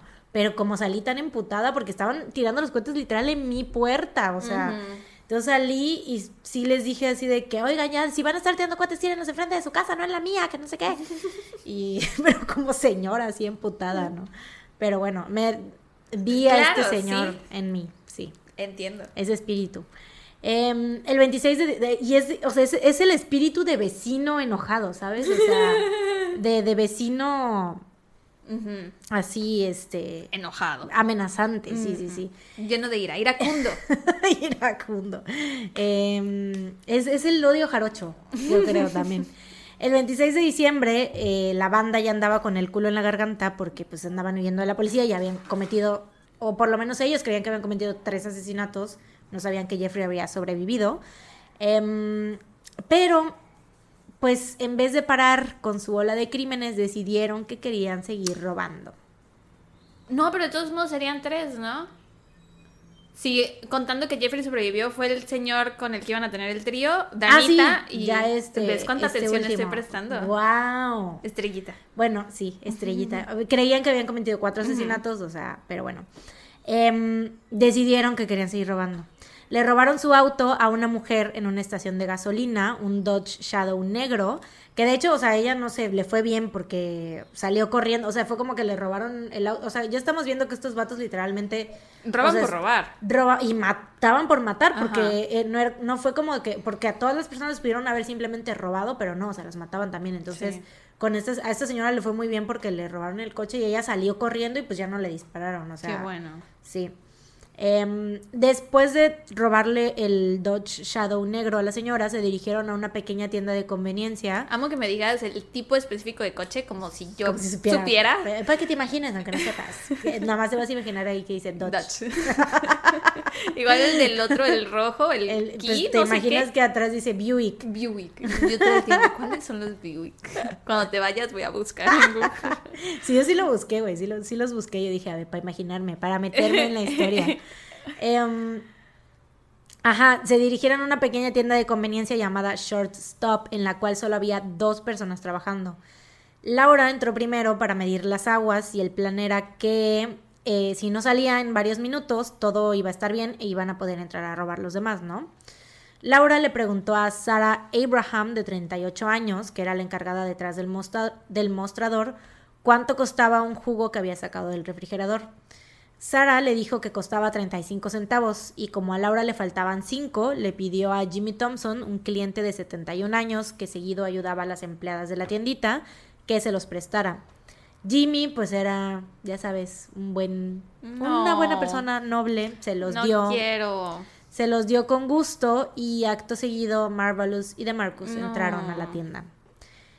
Eran las 8 de la mañana y los detectives tenían otra escena del crimen en sus manos. Qué poca madre. Sara había sido llevada al centro médico Saint Elizabeth con dos heridas graves en la boca y en la parte de arriba de su cabeza. Pasaría cinco días luchando por su vida antes de morir en el Ah. hospital. Qué poca. ¿Y el señor? Jones Petus, la otra trabajadora de la tienda, bueno, no sé si es trabajador o trabajadora, el nombre Jones, no, no sé, es como ambiguo, ¿no? Gender neutral. Bueno, le otro trabajador eh, de la tienda eh, había recibido balazos en el estómago, pero se encontraba consciente. Y el señor Jimmy Thompson se había librado de las balas al fingir una herida. Güey, súper inteligente ese señor. Fingió una herida y se escondió detrás del mostrador. Wow. Está mal que solo. O sea, siento feo por todos, pero que en realidad fuera el señor de la tercera edad el que más me preocupaba de todo. Es normal, güey. O sea, tú y yo tenemos ese pedo de que, ay, los viejitos, porque nuestros papás son viejitos, güey. Bueno, mi papá era viejito, Sí, mi viejito, papá es como que sí. los viejitos, pues, sí. Sí. nos dan más. ¿Te puedo contar algo rápidamente antes de Sí. seguir? ¿Ves que dices que, que le prestaron cinco centavos a, a la pendeja esa de Laura? El otro día. Pendeja esa. El otro día fui al súper, el sábado de la semana pasada fui al súper y ves que en el Walmart hay que pagar el chingado boletito antes de salir, ¿no? Y lo pagas en una máquina. Pues yo no traía, traía, traía una moneda de 20 pesos y la máquina no acepta. ¿Cuántas monedas de 20 pesos? Tenía dos, una que te di a ti y una. que me quedé yo. Pero la máquina... güey, no le he querido dar en el camión porque siento que van a creer que es de a 10 y me van a dar un peso y yo no me voy a dar cuenta, entonces no la he Ya. usado, ahí la tengo todavía. Pues la puedes usar y decirle, es de 20 y que la cheque. Ah, bueno, sí. Este, bueno, ajá, la metí a la, la metí a la máquina, pero la máquina no aceptaba, no aceptaba de uno, de cinco, de 10, no sé qué vergas, ¿no? Y traía yo un billete. Y güey, ya se estaba haciendo la cola detrás de mí, yo metiendo el chingado billete ahí a, a la máquina y me lo escupía y me lo escupía y me lo escupía. Y pues ya me volteé, yo toda estresada y nerviosa, güey. Y le digo al chavo de atrás, así de pasa, pasa. Y me dijo, no. Y me da cinco pesos, güey. Y yo así de... Llorando. Y yo, muchas gracias. Nunca nadie Todavía- había hecho algo así por mí. Todavía existen buenas personas en este Güey, mundo. y ese chavo estuvo detrás de mí en la fila, en la cola, en la caja, esperando a que yo pagara. Y también me tardé un chingo pagando porque, porque la cajera no sabía el código de, de las verduras que yo llevaba. Mm. Entonces también me tardé, o sea, lo retrasé un chingo Qué ese gran día. paciencia. La verdad, sí. Estuve así de irlo a seguir, o sea, de seguirlo y de ver en dónde vivía y después mandarle flores. ¡Ah, la verga! Estuve así de seguirlo. y Para mandarle entrar a su casa y abrazarlo. Güey, pero sí sentí Y bien sus bonito. Igual el otro día me pasó con una señora que, que tam- es que siempre tengo putos problemas con la puta máquina esa, porque nunca traigo putas monedas de 5 pesos, güey. Este, pero el otro día me pasó con una señora y también me volteé así toda estresada y le dije, pase, pase. Y me dijo, no, hija, con calma, tú puedes. Y yo, puedes. yo puedo, es verdad, yo puedo. Y ya eso te quería contar porque me lo recordó ahorita de el señor que le De prestó los cinco 5 centavos. Ya sé, Es güey. bonito cuando gente- alguien Sí. te ayuda así, porque no tienen que ayudarte. Y todos ¿Y sabes estamos qué? estresados y con ¿Sabes qué pasa? Eso es muy de jarochos, güey. En Puebla jamás me hubiera pasado eso. Con todo respeto. A todos los poblanos que nos escuchan. Sí, la neta no me tocó mucha suerte. O sea, yo sé que todos, no todos son así, ¿no? O sea, es una generalización. hay- sí, hay poblanos. Como hay jarochos también que, groseros. claro, claro. Pero en general, o sea, en mi vida en Veracruz me ha tocado personas, la Mejor neta, experiencia muy- con sí, sí, personas de acá. Sí, totalmente. O sea, siento que acá somos más. oh, hay de todo. Hay gente grosera también, obviamente, como en todos lados. Pero siento Como que. la canción de Calle 13. Hay gente bruta y astuta. Hay vírgenes y prostitutas. Así, justo Ricos, así. pobres, clase. Sí. Pues sí, pero este, la gran mayoría de las veces me ha tocado ese tipo de situaciones, que la gente es como de que, no sé, que si se te cae algo, te lo recoge, te ayudan a recogerlo, o son muy así, ¿no? Y ahí en Puebla, güey, la neta, su, no manches, ¿no? O sea, ni la gente que, o sea, yo luego iba, mi mamá me contó, creo que esto es como la quinta vez que te lo cuento, pero... Todo se me olvida, está bien. Siempre, sí es cierto. Este, siempre que iba, había un, una, este, una comida corrida ahí por mi, por la casa donde yo vivía, bueno, por el departamento donde yo vivía, y mi mamá, este, yo casi nunca iba a comer por ahí, ¿no? Pero mi mamá cuando me fue a visitar, me dijo que fue, ¿no? Y que la señora bien grosera, así de que, que ni siquiera la quería casi que atender, y así mi mamá así de, oiga, señora, yo nada más quiero comer Sí. y comprarle comida, ¿no? Porque es tan grosera. Y, y toda la gente así como que, sobre todo las gentes que estaban en los negocios, así que tú dirías, güey, pues al contrario, ¿no? Tienen que tener como que Ujú, una buena actitud, actitud. y así. Estoy consciente que obviamente les digo, no es el caso de todos, debe de haber gente que sí es muy amable y todo, pero en mi experiencia eso fue lo que me tocó. Claro. Entonces es como que sí lo veo muy así de que en, Sí. Puebla la gente grosera y en Veracruz la gente súper amable. Tal vez puede tener algo que ver el clima, no sé. La zona, no sé. No sé, güey. Pero por aquí hay no unas sé. señoras que venden antojitos que son bien groseras. Mm, Es que hay de todo, hay Sí. de todo. En la Sí, Villa del Señor. Así es, pero bueno, Cerramos paréntesis. la ajá. Este señor sobrevivió Qué bueno. y ambos, o sea, tanto el... Sara. Ah, no, Sara perdió la vida. no, es verdad. Sara perdió la vida. Jones y Jimmy eh, dieron descripciones bastante claras de los sospechosos y del auto en el que habían huido. O sea, esta era la primera vez... Un Dodge negro.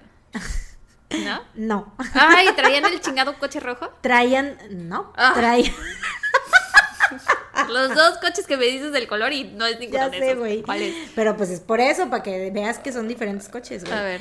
Em, era un Pontiac Grand Am azul, que era el otro coche de, Del Joseph, señor. de Joseph Wilkerson. Que te digo que no sé en qué momento se lo llevaron, porque no fue el primer día, pero re- regresaron por él, yo creo. Pero bueno.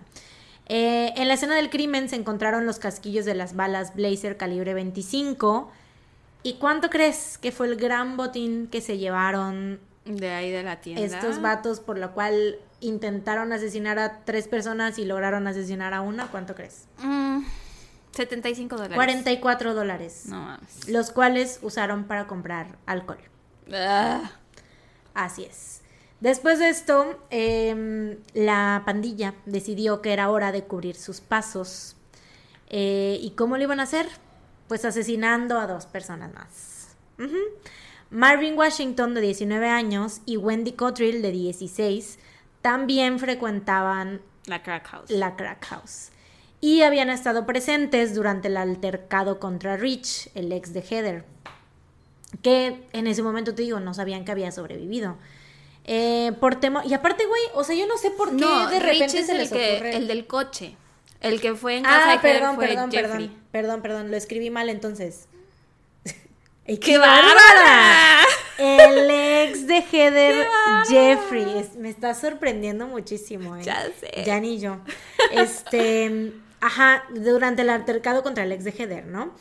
Pero, güey, o sea, dices tú, ok, lo mataron y aparte, em, o sea, cuando llegaron, ¿te acuerdas que ma- cuando mataron a Danita, Laura llegó presumiendo todas las cosas que se había robado? Güey, si quieres realmente, eh, o sea, cubrir tus pasos, pues eres discreto y no andas gritando. Sí, todo, miren todo lo sea, que robé.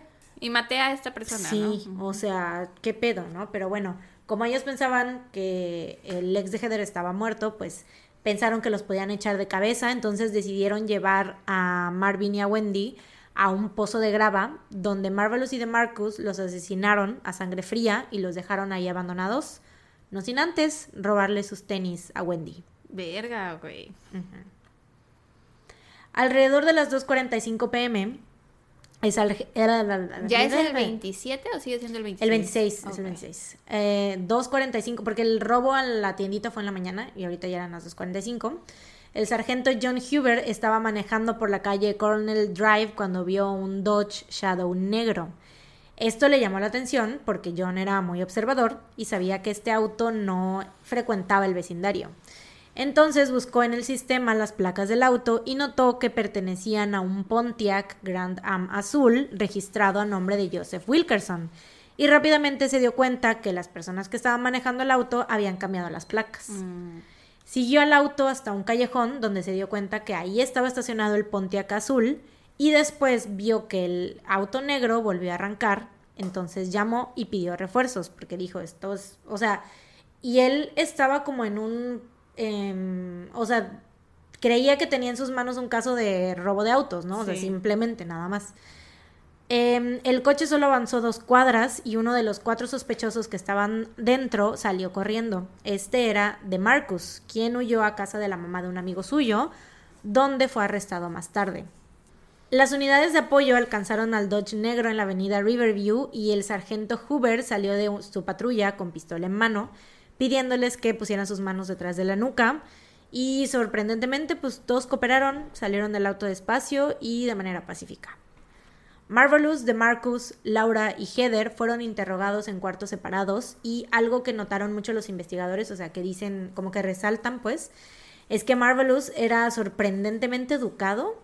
No parecía un hombre que acabara de cometer varios asesinatos. A todos les contestaba sí señor o no señor. Eh, también destacan que mientras que ninguno de los cuatro mostró arrepentimiento por lo que habían hecho, por lo menos tres de ellos parecía que habían como que caído en cuenta de las consecuencias de sus actos, o sea que, no sé, em, que se habían dado cuenta que habían asesinado, o sea, que habían quitado vidas, ¿no? A personas, pero a Laura parecía no importarle para nada, o por lo menos esa era la actitud que mostraba. E incluso se mostró muy a la defensiva con los detectives, exigiendo que le asignaran un abogado lo antes posible. Por eso digo como que hay muy mal esta chamaca, güey. Em, el 27 de diciembre los detectives recibieron una llamada informándoles de la ubicación de dos cuerpos más. El cuerpo de Joseph ya había sido encontrado en su casa después de vincular el robo de su auto. Así que los cuatro de Dayton, o sea, los dos cuerpos son los que Los que chavitos estaban en de la casa, Sí, sí, sí. Mm, eh, entonces los cuatro de Dayton, como fueron llamados en aquel entonces, se enfrentaban a cinco cargos de asesinato y demás cargos por robo e intento de asesinato, pero como jóvenes menores de edad, frente a la ley, de Marcus y Laura tenían inmunidad de la pena de muerte. Y Heather hizo un trato por testificar a cambio que no se la dieran tampoco. Sin embargo, Marvelous no fue perdonado, fue condenado y ejecutado por inyección letal el 21 de julio del 2009. Qué poca. Y yo siento que. Siento que. O sea, no sé, esto me deja muy. muy intranquila, güey. Porque siento que todos tuvieron. O sea, a lo mejor. Porque tanto Marvelous como de Marcus eran los que andaban así con pistola en mano y así. Pero- Laura mató a su Sí. ex. Eh, ok, que pues por menor de edad no le podían poner y todo, pero, o sea, Pero entonces, ¿por qué a él sí? O sea, ¿por qué a fuerza darle la pena de muerte? exacto, porque a fuerza darle la pena de muerte a uno de ellos, ¿no? O sea, es como que alguien tiene que. Cuando a Heather le... Cuando Heather hizo un trato, ¿no? Y eran de la misma edad, porque... Exacto. Qué poca. Sí. Y yo creo que el trato de Heather venía más como para testificar en contra de Marvelous, porque fue como que, es que, güey, estas eh, es, son chingaderas legales, güey, ¿sabes? Así de que, pues vamos a acomodar todo para que, porque supongo que el testimonio de Heather tenía más que ver con eso, con echarle más tierra a Marvelous, así de que no, pues él fue el que tiró el gatillo en todas las ocasiones, ¿no? Así de que él, él, él, para que a él le dieran la pena de muerte, para que alguien, uno de los cuatro, la tuviera, ¿no? Sí. Porque como a los otros, a Laura y a De Marcus no se las podían dar porque eran menores de edad, pues a quién de los demás, pues a Marvelous, al hombre, al otro hombre negro que quedaba, güey. Entonces, pues. Eh, Laura y Heather se encuentran actualmente en el reformatorio para mujeres en Marysville, Ohio. Laura será elegible para libertad condicional en el 2098. Jo. Heather en el 2132. Jeje. Mientras que DeMarcus está cumpliendo su condena en el Instituto Correccional de Mansfield y será elegible para libertad condicional en el 2123. Que yo digo, güey, o sea, pues Marvelous pudo haber estado en la misma situación. Exacto. ¿Para qué chingados matarlo, güey? O sea, como por qué... Pues yo tampoco entiendo. Es Pues es, supongo que pues es otra vez la chingadera de si estás a favor o no de la, De la pena, pena de de muerte, ¿no? O sea, porque dices, bueno, las personas a las que mataron, o sea, un- vida por un- una vida por otras tantas, pero, pero, pues, no. O sea, matarlo a él no, cambia revive. nada, Ujú. exacto. Una vida, o sea, quitarle la vida a él no traía de vuelta a las vidas que arrebató, creo. Pero también, quién sabe qué era lo que querían las familias de las víctimas. Si a lo mejor ellos querían que le dieran la pena de muerte a alguno. Sí, aparte, o sea, yo creo que tiene muchísimo que ver que en Dayton, haz de cuenta que el promedio de los asesinatos que hay en ese lugar era de menos de uno al mes. O sea, si había uno ya era, pues era como que, wow, hubo un asesinato, ¿no? Entonces, esto, o que sucediera esto de tantas... eh, Sí, cinco. cinco personas. Cinco. Cinco, cargos de asesinato.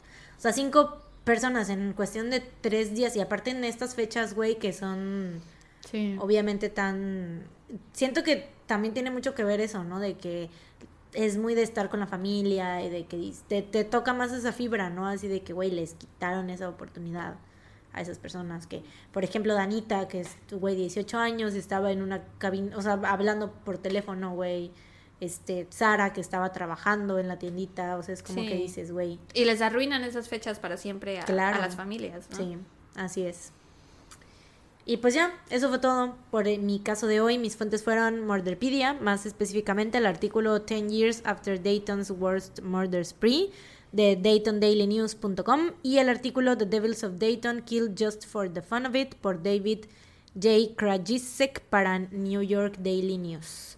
Y esto es algo que eh, en este artículo, en este último artículo del New York, New York Daily News dicen mucho que es como que los detectives se estaban neta como que em, dando de topes en la pared y creo que por eso también tuvo influyó en la cuestión de la pena de muerte porque decían que pues o sea realmente no veían una razón por la cual habían matado a todas estas personas O Sí, sea, porque como que nada no más- vendieron las cosas, eh, no haga- o sea, no, robaban gran dinero, robo. no lo usaron para nada, no tenían como que deudas que pagar. Sí exacto Chale. Qué Así poca es. madre. ya sé Pues bueno, gran trabajo. Thank Qué you. poca. qué poca Again.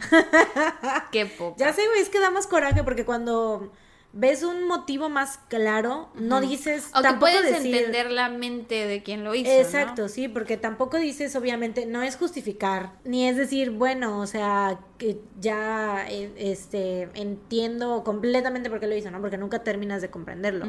Pero por lo menos te hace un poco más de sentido, ¿no? O sea, que dices, le encuentras como un Dos más dos da cuatro. unes los puntos, sí, y en este caso es como de Sí, ¿por qué? ¿por qué? Como por. para Porque de hecho, o sea, ya ves que en las pandillas, pues sí se da eso de que en- entre pandillas se es normal que se que haya conflictos, ¿no? Y que se maten entre ellos, pero así, o sea, personas de la calle nada más porque sí y en no sé. Pareciera No. que están en México. Exactamente, güey, que te maten por un par de tenis, güey. Sí. O sea, porque hay eh, lugares de aquí de México, no en todos lados, pero hay lugares donde sí sucede eso.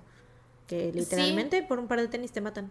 Aún en el carnaval, güey, al, al hermano de un conocido le lo mataron por robarle su gorra. No mames. Pues hubo un video que se volvió viral hace un año, dos años, que se eran dos coches que se estaban peleando por un cajón de estacionamiento y al final el que perdió el cajón de estacionamiento le enterró un cuchillo en el ojo al señor que se quedó con el Ah, lugar. Sí, sí, es cierto. Y pues aparte todos los, los asesinatos de los cárteles. O sea que es estar en... que te toca estar en un lugar en en, el lugar, donde... en el lugar equivocado a la hora equivocada, literal, o sea, es como que no sabes en qué momento va a pasar. Pero pues sí, o sea, eso es como que en nuestro entorno, ¿no? Pero ahí es como, por eso, Sí. pues, lo que te digo, ¿no? Que por lo- cuando mucho un asesinato al mes, entonces es como, pues sí, Qué cañón. poca. Cinco en tres días, güey, pues sí. Y pues ya, Pues bueno, buen trabajo. thank you. Moving on. Moving on. Siguiente caso. Voy yo. Te voy a hablar de el asesinato de la familia Lawson. Que ves que hace rato te pregunté, ¿se apellida Lawson? Lawson. Ajá, sí, porque dije, wow. Es la primera vez que tenemos unos Lawson en el podcast. Y caso. Bueno, no sé si la primera ¿Quién sabe vez. si la primera vez sí, güey? Pero qué casualidad que son eh, de dos, o sea que los dos casos tienen unos Lawson. Ujú. temático. No navideño, temático de Lawson. De Lawsons. Es, ajá, el asesinato de la familia Lawson que ocurrió en la Navidad de 1929. Y antes de... 29 29. año del caldo. Sí. Y antes de empezar con el caso, yo, cuando empecé a investigar sobre este caso, me sonaba. A lo que quiero llegar es que no, Vayan al Excel. no está, no, no estamos contando un caso que ya contamos, es un caso similar, tiene elementos similares con otros casos. Yo chequé el Excel de Poncana, muchas gracias Poncana, me di cuenta que no aparecía ahí, entonces, solo para que sepan que no estamos repitiendo casos. Aparte, ves que dijimos, la primerita vez que dijimos así de que les vamos a hacer la maldad y un día vamos a archivar. Y ahora la gente cree que todos, o sea que, o sea, cuando decimos esto, de que no está, no, no lo hemos contado, que no sé qué, lo agarran de pretexto, güey, y dicen, no es cierto, es seguro lo archivaron. Porque nos dijeron que lo iban a, güey, no, it's not gonna happen. No Estábamos bromeando. estábamos, era sarcasmo, no Era nos vamos un a tomar la molestia nada más. de ir y buscar y archivar una- un caso y volverlo contar. O sea, no. Sí, no. It's not gonna happen. Créannos que no hemos repetido casos. Hemos contado más de 140 casos en total, y más los de Patreon. Sí. Entonces es normal que haya Súper casos normal. que se parezcan, que les recuerden a otros, está bien. Exacto. Pero créannos que no está repetido. sepan. Tal sepan vez en no. algún momento nos pase que llegamos y te digo, te voy a contar la historia de el Doodler. Y me digas, no mames, Sara, ya conté ese caso. Y entonces vale verga, ¿no? Ajá. Y ya ahí se queda el episodio. Mocho a la mitad. Pero nos vamos a dar cuenta. Pero nos vamos a dar cuenta al Sí. inicio, Mariana y yo. Sí, Entonces, seguramente. no teman. Fear not. No está repetido. Solo se parece, ¿ok? Aparte, o sea, en Spotify, aunque lo archiváramos, dices tú, ¿no? O sea, hacemos la broma que es broma, es broma, es broma. lo, es- lo hacemos, ¿no? Se va a ver el salto en Spotify, Sí. los números, los por- están numerados los episodios, oigan, o sea, Sí. neta. Neta. No lo vamos a hacer. No. No vamos a repetir casos, no estamos repitiendo, o sea, No les vamos a hacer la broma. Sí. La broma era que les íbamos a hacer la broma. Esa era la broma. esa era la broma, ya pasó el ya. jijiji de, ah, un día se las vamos a hacer, nunca se las vamos a hacer. jajaja, esa fue, sí, se acabó. Sí, entonces, let it go. Eh, pero bueno, les voy a hablar. Let it go. Muy, muy acorde con la temática de hoy. Navideño. Ah, navideño. Sí, sí. Bueno, yo siento que esa película es navideña por la nieve. Aunque aquí nunca cae nieve, pero siento que es es navideña. navideña, sí. Eh, pero sí, les voy a hablar del asesinato de la familia Lawson que ocurrió en la Navidad de 1929. Entonces, Charles Davis Lawson nació el 10 de mayo, güey, el Día de las Madres de 1886. Sí. Ala, ¿se murió él o él fue el que mató? Bueno, dime, dime. Descúbrelo. De- de- sí, sí. Descúbralo a continuación. Es que iba a decir, nació el 10 de nació en festividad y se muere en festividad también, qué raro, ¿no? Pero Ah. pero todavía no sé si, si se murió o él fue el que mató a la Mm. gente, no lo sé. Tendremos que verlo. Continúa, averigüemos. Su padre se llamaba Augustus y su madre Nancy. Y vivían en una pequeña comunidad llamada Lawsonville. O Qué sea, aburridos nombres, güey. Después de Marvelous, Güey, y ves que, que te dije que me sonaba algo. No, o sea, estoy segura que sí, No. sí lo escuché en algún lado, así como de el It's Marvelous, pero lo que yo tenía en mi mente era It's a Miracle. Ah, It's a Miracle. Ajá, Sí, sí, de um. Breakable, They're Alive, Miracle. Sí, pensaba que eso era It's Marvelous, porque es que se hacía el movimiento Ajá. de las manos. No, Sí, señor. era. Estaba confundida. Ok. Este, pero bueno, si vivían en una pequeña comunidad llamada Lawsonville, o sea, la villa Lawson, y ellos se apellidaban Lawson, pero no tenía nada que ver. O sea, no le pusieron Ah. el nombre al pueblo en su honor. No, mames. Ujú, sí. Wow. O sea, es como si yo llegara A Urrieta Landia. Mari- a Marianaville, iba a decir María, a Mariana Landia y, o sea, es Nada como, que ver. No le pusieron así No. por mí. Mm, Mm-mm. Ya. Sí. En el caso de ellos, pues eran una familia muy humilde, entonces no tenían que. Urrieta Landia. La ciudad de puros urrietas, güey. Ay, no. Urrieta Landia. Eh, ajá, eran una familia muy humilde. Sus papás eran aparceros, que es este. Yo no sabía que era esto, así que si no saben, no se preocupen. ¿A qué te suena que es Todos los aparcero? días se aprende algo nuevo. Es que parcero me suena a parce. Colombia, a parcero, Ya. a Colombia, ajá. No.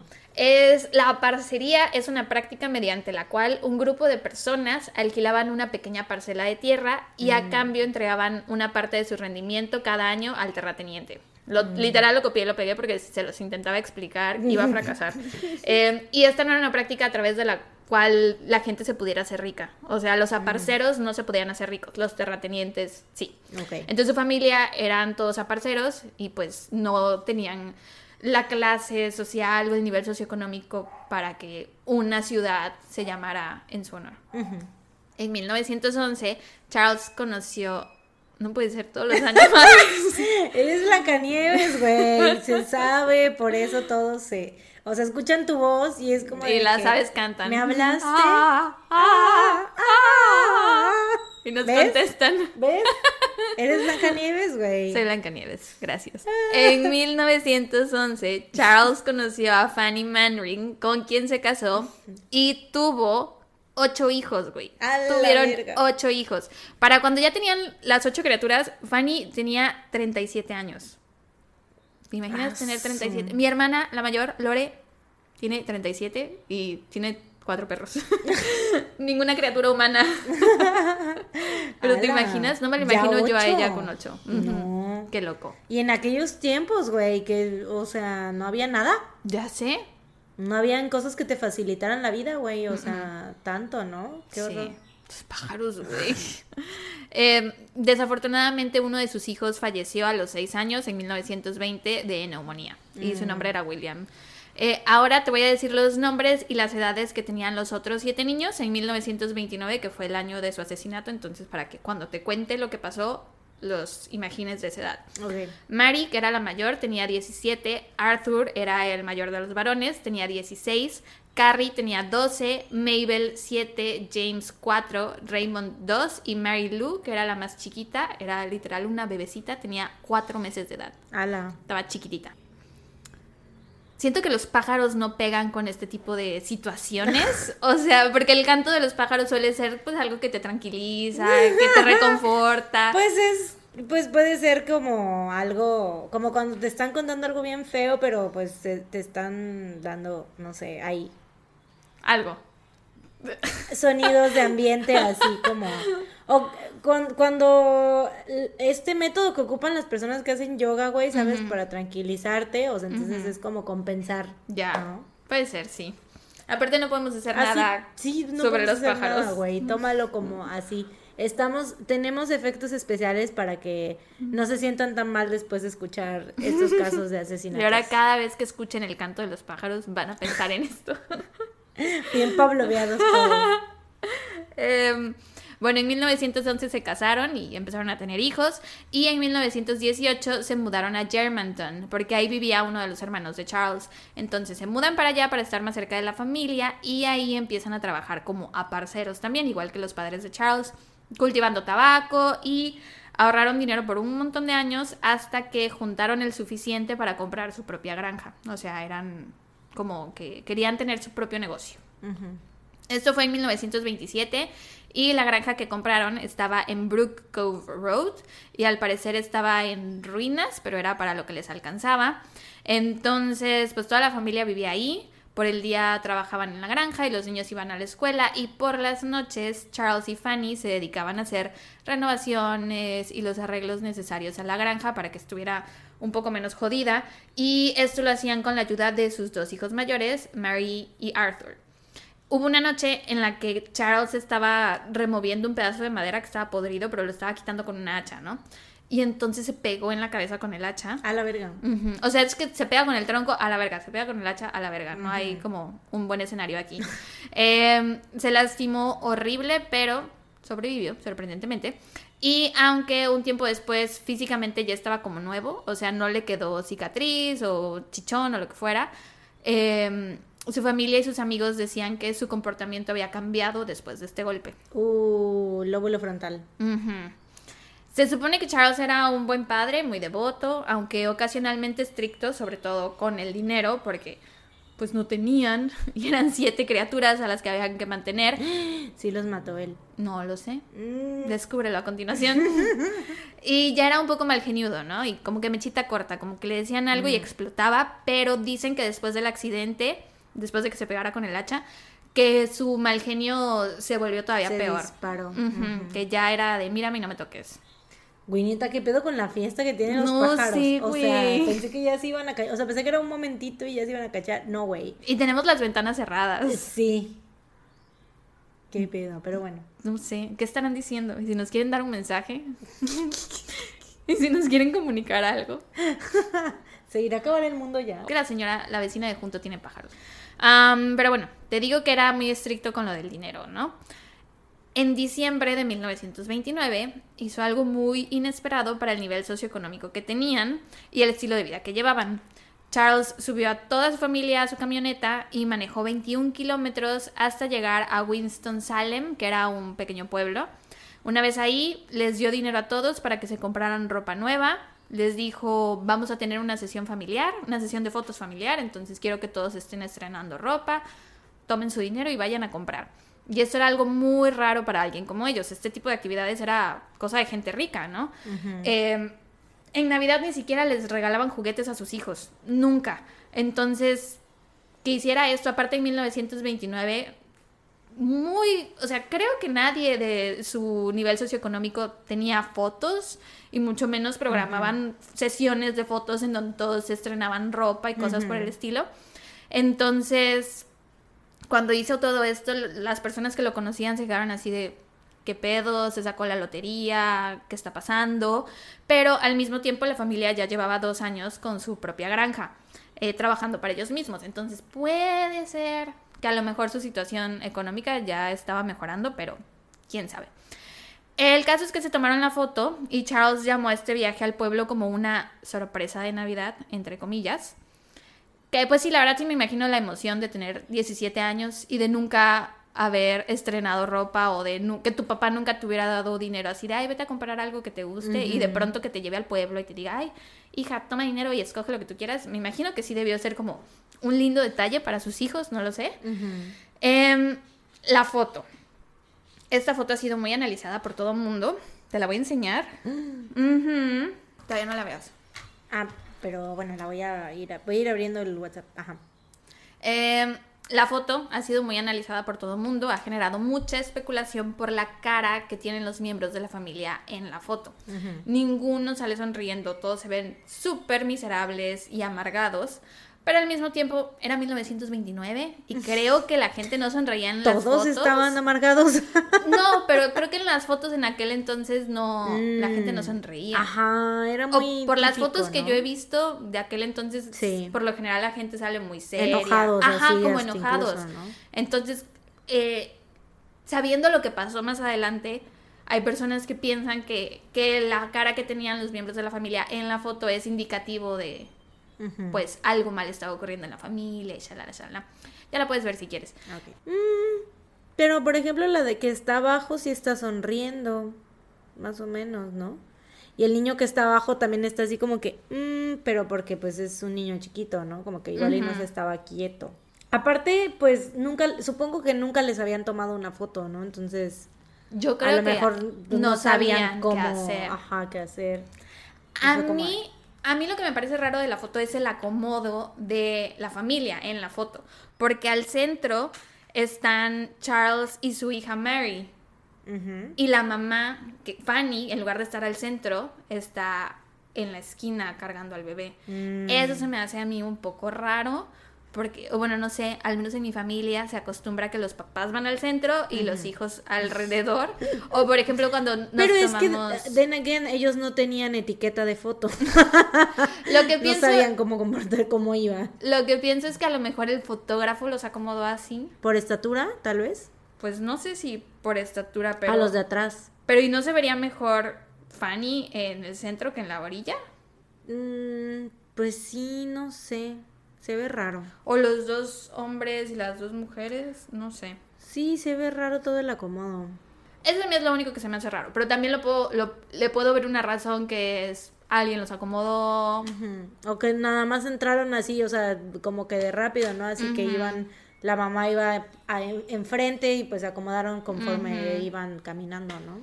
Pero lo que sí es que Mary y Arthur se ven mucho más grandes que Sí. 17 y 16 años. Sí, Se ven o sea, de hecho Mary podría parecer la, La mamá, de la familia y Fanny la abuela, porque Fanny Sí. se ve bien jodida, la Bien, verdad. acá, pues sí, güey, ocho niños a los 37 y se te muere uno, güey, Ya pues sé. obviamente, el- Sí. no mames. Em, entonces, bueno, eso es lo de la foto. El 25 de diciembre de 1929 era Navidad. Y Mary se despertó temprano para preparar un pastel. Esa era su especialidad, su postre característico. Todos los años en Navidad ella se despertaba temprano a hornear el pastel y como que ya todos estaban emocionados. Por ejemplo, en, en mi familia antes era de Lore que nos hacía lasañas. Entonces todas las navidades ya sabíamos que Lore hacía la lasaña y desde muy temprano se despertaba a hacernos la lasaña. Ay, qué rico. Y todos siempre estábamos esperando la lasaña de Lore. Me imagino que así era, por ejemplo, lo del pastel en el caso de Mary. Mientras ella preparaba lo del pastel, en algún momento de la mañana Charles salió de la casa con su hijo Arthur, que es el mayor, y sus dos perritos. Tenían dos perritos beagles. Mm, Yo haciendo pausa. Y dos Regis. Mm, Tenían dos Reginaldos. Eh, y se fueron de cacería. Se llevaron a los perros a cazar. Y mientras cazaban, se quedaron sin municiones. Entonces Charles mandó a Arthur solo a Germantown para que comprara más municiones. Y esto fue por órdenes de, de Charles. No fue que Arthur dijera, ay, pa, voy corriendo a comprar municiones. No, fue. Charles que le dijo, por favor, ve y cómpralas y shalala. De vuelta en la granja, Fanny, que es la mamá, estaba pelando papas en el porche, Mary seguía en la cocina por lo, haciendo lo del pastel, y dos de las hermanas menores de la familia, Carrie y Mabel, que tenían 12 y 6 años respectivamente, decidieron salir a caminar para ir a visitar a unos de sus tíos que vivían por ahí cerca, les querían desear feliz Navidad y no sé qué tanto. Entonces salen de la casa y pasan justo junto al granero y de pronto reciben dos disparos. Charles estaba esperándolas escondido en el granero con una escopeta. Después de haberles disparado a sus dos hijas de 12 y 6 años, se acercó a sus cuerpos y para asegurarse de que estaban muertas, Ay, no. las golpeó con una especie de pala. No es una pala, se llama asada, pero es parecida a la pala. Es una herramienta que se usa para la agricultura y es también para cavar y mover tierra. Y me imagino que el impacto del golpe de una pala y de una asada debe ser parecido. Entonces sí, mató después a golpes a sus dos hijas. Qué poca madre. Después movió sus cuerpos y los escondió dentro del granero. Que aparte, o sea, me imagino que fue balazo de escopeta, ¿no? Sí. Entonces, como que dices, güey, en cuerpos tan chiquitos, pues, ah, Te dije que era de escopeta, pero te imaginas bien. sí. Tal vez por Ah, eso te imaginas porque lo dije. Tal, vez, no sé. ¿Será? ¿Será que me diste el dato y por eso lo estoy diciendo? No sé. Eh, Yo intuyo. Sospecho que fue una escopeta. Mm, sospecho, sí. Mi tercer ¿Estoy en lo ojo correcto? Me lo dice que. Lo sabía. Después movió sus cuerpos y los escondió dentro del granero. Caminó hacia la casa y al llegar, pues se encontró a Fanny que estaba en el porche pelando las papas y también le disparó. Mm. Marie seguía en la cocina haciendo el pastel y obviamente escuchó, el disparo.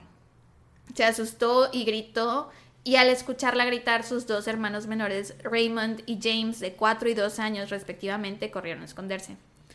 Charles cargó su escopeta y entró a la casa. Le metió un golpe súper fuerte a Marie que terminó cayendo al suelo por el impacto. Aquí no estoy segura si la, si la mató de ese golpe, o sea, si fue el golpe lo que la mató o si después le disparó porque encontré pues información distinta en las fuentes, pero el caso es que Marie también se murió, ya sea del golpe o del golpe más el disparo. Después fue a buscar a los dos niños y cuando los encontró, uno estaba escondido bajo la estufa y el otro bajo la cuna y sin la menor vacilación le disparó a ambos. Y por último, fue hasta donde estaba la bebé. Fue hasta donde estaba la pequeña Mary Lou de cuatro meses de edad y la mató a golpes, güey. Ay, no puede ser. En el acta de defunción, ya sé, y le fracturó el cráneo de los Ay, güey, ¿cómo agarras un cómo te atreves a agarrar a un bebé y matarlo a golpes, güey? O sea, ¿cómo te atreves a golpear a, un bebé? A matarlo eh, de cualquier forma, pero todavía de golpes. De golpes. O sea, ¿cómo? Porque es no nada más de que un golpe, o sea, ¿cómo sigues golpeando las tamatas? Güey, qué, qué, una horror. cosa tan chiquita como... Sí, exacto, o sea, ¿cómo, cómo agarras a un bebé? Que, eh, güey, tan inocente, tan... que no sabe nada que está pasando. Ay, güey, qué feo. Ya sé, muy feo. Mm. Después de matar a Mary Lou, tomó los cuerpos de todos los que estaban en la casa y los arrastró hasta la chimenea. Les colocó piedras bajo la cabeza como si fueran almohadas y les cruzó los brazos sobre el pecho y ahí los dejó. Ahora, lo que Charles no sabía es que un vecinito lo vio hacer todo esto. Cuando él estaba escondido en el granero esperando a sus dos hijas, un niño venía saliendo de la casa también. El niño había ido a jugar con Raymond y con James ese día. Entonces iba saliendo de la granja y escuchó los disparos y cuando volteó vio a Charles con escopeta.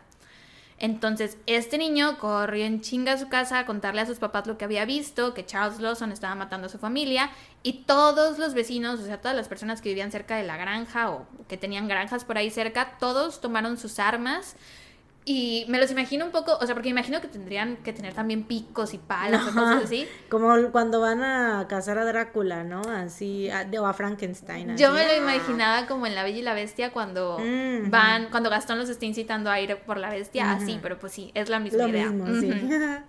Así me los imagino. Y entonces fueron todos armados a buscar a Charles Lawson para detenerlo se empieza a correr la voz por todo el pueblo de lo que había pasado en casa de los Lawson y Arthur, el hijo mayor, que había ido a comprar municiones, mm. empieza a escuchar que todo el mundo está hablando sobre cómo Charles Lawson había perdido la cabeza y había asesinado a toda su familia. Y él se queda así de, güey, no puede ser. Yo, o sea, literal, acabo de estar con mi papá hace, hace ratito, vi a mis hermanos en la mañana, todo estaba bien. Entonces se regresa en chinga a su casa ¿Será que le, o sea, bueno, todavía no sé, no, sé, no, sé qué va a pasar, pero ¿será que quiso perdonarle la vida a su hijo? A ver, a ver, cuéntame. Descúbralo a continuación. Eh, se regresa en chinga a su casa y ahí se encuentra uno de sus tíos que estaba como deteniendo a toda la muchedumbre porque todos querían entrar a la casa a ver qué había pasado, entonces el tío estaba como no dejando pasar a la gente. Em, pero hubo otra persona muy chismosa que entró a la propiedad por el granero en lugar de por la casa. Entonces va pasando por el granero. Y ve a las niñas. Es diciembre, está todo cubierto de nieve, ¿no? Mm. Y pues mató a las niñas en la nieve. Entonces ve un bloque enorme de nieve todo cubierto en sangre, o sea, como si fuera un raspado de nieve. Sí. Y voltea a ver al granero y encuentra los cuerpos de las dos niñas. Y también estaban acomodadas de la misma forma, con piedras debajo de la cabeza y los brazos cruzados. Y pues obviamente esta persona quedó traumatizada de por vida. Claro. Por chismosa. Pero pues no mames. Em, al cabo de un rato llegó la policía. Encontraron la casa hecha un desastre. Todo estaba cubierto en sangre. Y te digo, los cuerpos estaban acomodados junto a la chimenea y pues era 1929, pensaban que era parte de algún ritual, de algo que tuviera que ver con el diablo, no sé. Eh, parecía algo salido como de una película de terror. Y Ajá, todo por la forma en la que encontraban la escena del crimen. Lo que no encontraban por ningún lado era Charles. Mm. Charles no estaba en la casa. Y te digo que estaba toda esta gente chismosa amontonada afuera. Y justo antes del atardecer se escuchó un disparo que provenía de los bosques que rodeaban la granja. Entonces, cuando la gente escuchó el disparo, se quedó así de que todos se quedaron así de qué pedo, qué está pasando. Y casi enseguida de escuchar el primer disparo, se empiezan a escuchar aullidos tristes de perritos. Mm. Ajá. Siguiendo el sonido de los aullidos por el bosque, los oficiales llegaron hasta los dos beagles de la familia, Ay, que estaban vivos, bien, pero- sanos y salvos. Sí, pero pobrecitos estaban No les pasó llorando. nada. O sea, qué bueno, qué bueno, qué bueno. Pero estaban llorando. Estaban tristes, sí. Estaban junto al cuerpo sin vida de Charles que se había quitado la vida de un disparo. Ala, entonces sí, literal, a su hijo, o sea, porque ya sabía que iba a matar a su familia en ese momento, güey. Entonces mandó a su hijo por municiones así como de que a él fue el único al que le perdonó la vida por alguna razón. Puede ser. Entonces.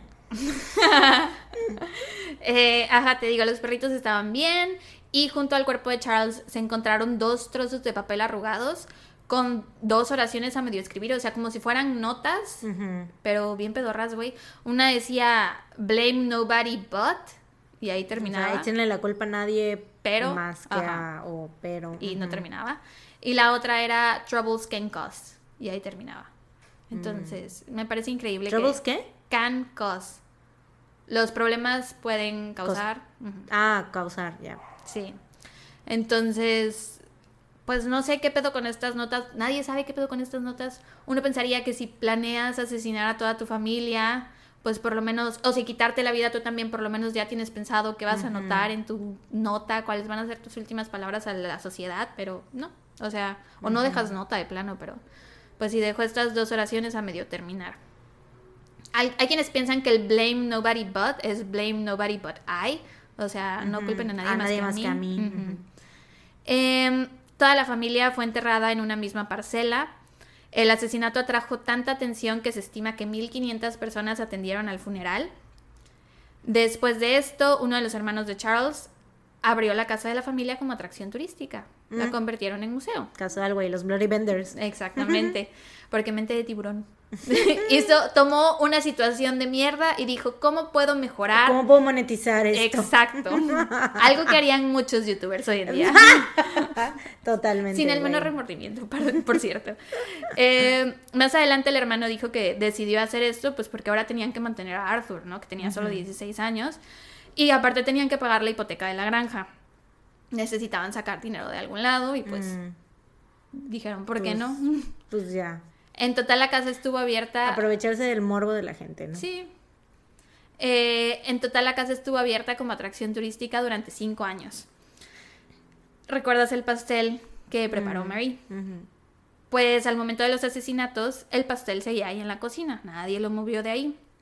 Entonces, cuando abrieron los tours por la casa, la gente pasaba por ahí y podían ver el pastel. Y tenía unas pasitas decorativas en el betún.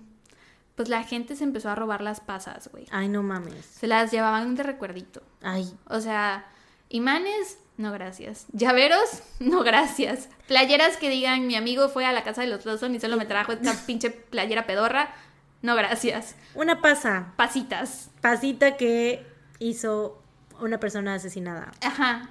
¿Qué pedo? Bueno, que, eh, que estaba en el pastel que hizo una persona que fue asesinada. en el ¿no? pastel que se iban a comer estas personas que fueron asesinadas. Why not? ¿Para qué, güey? ¿Qué haces con una pasa? ¿Cómo para qué? No sé. La gente es muy rara. Es que, y aparte, qué retorcido, Aparte puedes ¿no? conseguir una pasa de cualquier lado y decir, mira, esta pasita se la robé al pastel. Y ya, güey, Qué nadie va a saber. retorcido, qué retorcido, la verdad. O sea, como esto lo tocó la persona que está. Ay, no, no, no. Yo no quisiera esa energía en mi casa, güey. Pues no. O sea, es traer. Bad es, yuyu. Es, exacto, es traer malas energías, güey. O sea, no, no, no, no, no, no, no. no Aparte dijeras tú, estaba decorado con ferreros, quises, pasas, uvas, de fresas. Out of all things, pasas. pasas. No mames. Tiene todavía La menos gente, sentido. la gente que le anda quitando las pasas a los roles de canela, apretando el puño. Es que sí, güey, qué pedo. Eh, al final tuvieron que poner el pastel dentro de una cajita de acrílico para que le dejaran de es que robar desde un principio, o sea, para que se conservara eso hubieran hecho desde un principio, ¿no? Porque también me sorprende que no se haya echado a perder el pastel, güey. Pues me imagino que es como los pasteles de los de las pastelerías, que ves que los tienen como en exhibición y duran un montón. Mm. Yo creo que por todo el azúcar no se echan a perder, no sé. Mm. ¿Quién sabe? También el clima, ¿no? Que dices que hacía mucho frío. Ajá, hacía mucho frío. Influye. Eh, creo que eventualmente subastaron el pastel y lo compró una mujer eh, que lo terminó enterrando. Estaba harta del pastel. She had had it. Bayuyu, o sea, ¿qué ibas a hacer? ¿Qué aparte qué iba a hacer con ese pastel? O sea, ¿qué? Lo compró para enterrarlo. Yo creo que lo compró Ah, para que nadie. Ya para que se dejaran de robar las pastas. Dijo, me parece una falta de respeto. que alguien haya hecho un pastel con pasas en primer lugar. en primer lugar. Y que luego otras personas se roben las pasas de dicho Sí. pastel. Sí, sí, sí. Lo compró para enterrarlo. Lo enterró, sí. Y bueno, eso es todo por el caso, pero ahora van las teorías sobre por qué Charles hizo lo que hizo. Hay algunas personas que creen que todo esto fue premeditado por lo de la ropa y la foto, porque, o sea, no era algo que la familia hubiera hecho así nada más porque sí, y que aparte dijo que era una sorpresa de Navidad. Entonces hay personas que creen que esto indica que fue premeditado. Claro, y las notas, aunque no las haya terminado, pero pues, güey, no le eches la culpa a nadie más que... Ujú. mm, Y dicen que, que cuando encontraron su cuerpo estaba cerca de un árbol, ¿no? Entonces que se veía, había nieve, se veía que había estado dando vueltas y vueltas y vueltas alrededor del árbol, como intentando agarrar coraje para quitarse la vida a él. Y pues me parece sorprendente que en todas esas vueltas y vueltas que dio, lo único que pudo maquinar en su cerebro fue dos oraciones a medio terminar. Eh, hay otras personas que creen que todo esto pasó por el golpe que Charles se metió en la cabeza. Porque sabemos que los golpes en la cabeza son peligrosos. Y sus vecinos y familiares dicen que su comportamiento. Bueno, decían, ya fallecieron todos. decían que su comportamiento había cambiado. Y aparte, Charles se había, quedado, se había quejado con el médico de la familia en más de una ocasión de sufrir terribles dolores de cabeza y de insomnio después del golpe. Entonces, hay quienes creen que tuvo algo que ver, pero precisamente por eso su cerebro fue mandado a analizar después de la autopsia y no se encontraron anomalías. Era un cerebro saludable y normal. Mm, Aunque era 1929. Tal vez no tenían la tecnología para descubrir cosas en el Claro. cerebro. Quién sabe. Hay otras teorías que dicen que tal vez Charles ni siquiera mató a su familia, sino que fueron asesinados por una tercera persona, mm. una persona de la mafia. Esta teoría yo no la creo. Bye, bye. Pero dicen que Charles a lo mejor vio algo que no debía ver y que entonces para Nah. callarlos los mataron a todos. No, es, güey, es que lo de la ropa, yo con, ya con lo de la ropa ya tengo, ¿eh? O sea, ya tengo. ya con eso tengo, ya. Ya es como de, güey, pues claro que fue él, o sea, es más obvio que nada, porque, güey, o sea, en serio, es como si de la nada, o sea, viene alguien y te dice, o sea, si son, ¿cuántos? Siete, ocho, nueve en total, nueve miembros de la familia, güey. Y saben que tienen problemas económicos, o sea, que no son ricos ni mucho menos, ¿no? O sea, que apenas si tienen para sostenerse todos, güey. Y que este señor diga así de que vamos a tomarnos una foto todos, que eso cuesta, y aparte todo, les voy a dar ropa a todos. Así es. Es de que ya me voy a acabar ese dinero. Lo pensó, obviamente, güey. Dijo, ya, a ver, ¿qué puedo hacer para acabarme todo el dinero que tengo? Porque ya nos vamos a morir todos. Pues hago esto y así ya queda la foto del recuerdo para toda la eternidad y se acabó. pues sí. Sí, así es. Eh, pero bueno, te digo, hay personas que creen esto de que fue por la mafia, pero yo tampoco creo que esa teoría tenga sentido. La mafia. La mafia. Eh, no fue hasta 1990, cuando se publicó el libro White Christmas, Bloody Christmas, que surgió la teoría que en mi opinión tiene más sentido de todas. Y es que en este libro, Estela Lawson, que era una pariente de la familia, contó que había escuchado a las cuñadas y tías de Fanny, que era la mamá, la esposa de Charles, incluida su propia madre, o sea, la, la mamá de Estela era tía de Fanny, eh, las escuchó hablar de cómo Fanny les había contado en secreto que estaba preocupada por una relación incestuosa entre Charles y su hija mayor Mary. Ujú. Ahora, la madre de Estela, que se llamaba Jerry, falleció antes de los asesinatos, a principios de 1928. Y eso a mi parecer le da más credibilidad porque no fue como de que vio que pasó esto y dijo, ay, ¿saben qué? Yo, yo sé por qué pasó, yo... Ajá, antes de, porque, o sea, si se lo contó antes de que todo esto sucediera, es como que dices, o sea, si se lo hubiera contado después, es como es bueno, Qué se conveniente puede que me estar estés contando inventando, ¿no? Ajá. Ajá, Pero sí. si murió antes, sí, sí, sí, tienes razón, o sea, es como... Em, entonces se supone que desde un año antes de los asesinatos, Jerry ya sabía lo del incesto. Y después, en 2006, salió otro libro que se llama El significado de nuestras lágrimas. Y en este, Ella May, que era una amiga cercana de Mary, contó que unas semanas antes de Navidad, Mary le había confesado que estaba embarazada y que el bebé era de su papá. Y que su papá y su mamá lo sabían. Mm. Ay, no. Entonces, en, a, a mi parecer, esa teoría tiene más sentido porque Y por eso estaba en medio ella en la foto. ¡Ah! ¡Incesto otra vez! ¿Por qué? ¡No! I know. El incesto tiene más sentido para mí porque si la voz ya estaba empezando a correrse, o sea, que ya las tías y las cuñadas y no sé qué Sí. ya sabían esto, No, y si ya iban a hacer el bebé, o sea, en aquel entonces no era, o sea, el aborto no era ni siquiera una opción, o sea, era como de que vas a tener al bebé porque lo vas a tener, o sea, no hay no hay de otra, ¿no? o Entonces- si lo, en caso de que hubieran intentado que lo abortara, pues a lo mejor ella terminaba perdiendo la vida también. ¿no? Exactamente, o sea, sí, igual la adopción tampoco, ¿no? O sea, pues por eso habían tenido tantos chamacos, porque Sí. era como que pues no hay, no hay de otra, ¿no? Te embarazas, lo tienes y ya. Entonces, pues ya estaba, eso sí tiene mucho sentido, porque es como de, bueno, si ya estaba embarazada, es como que todo el mundo lo va a saber, ¿no? Sí. Todo el mundo se va a dar cuenta, porque pues de dónde vino ese niño. Del Tras. papá, qué asco, güey. Eh, ahora, ¿por qué Arthur sobrevivió? También hay varias teorías. Una es que Charles quería que siguiera el nombre de la familia, porque pues era La el, descendencia. el hijo mayor, que pues sí estaba chico, pero podía todavía como defenderse un poco contra el mundo y los otros niños pues estaban muy niños, eran muy chiquitos. Entonces creen que puede ser por eso. Hay otras personas que creen que no le iba a perdonar la vida, pero que ya no le dio tiempo de matarlo, que lo mandó al pueblo, porque viste la foto, viste el tamaño de Charles. Es eso, Digo, justo. De, de Arthur. eso, eso se me está, eso estaba yo maquinando ahorita, que para poder matar a todos los Tenía demás se de deshizo temporalmente del único que le podía dar batalla, Exacto. ¿no? Y que aparte Arthur sabía usar armas porque iban a cazar juntos. Sí. Entonces, esa es una teoría que lo mandó para poder matar a todos los demás, Y se iba a esperar a que regresara y lo mataba también. pero el vecinito fue a decirle a todo mundo y No entonces empezó a llegar la gente y pues tuvo que huir y ya no le dio tiempo de matar a Arthur.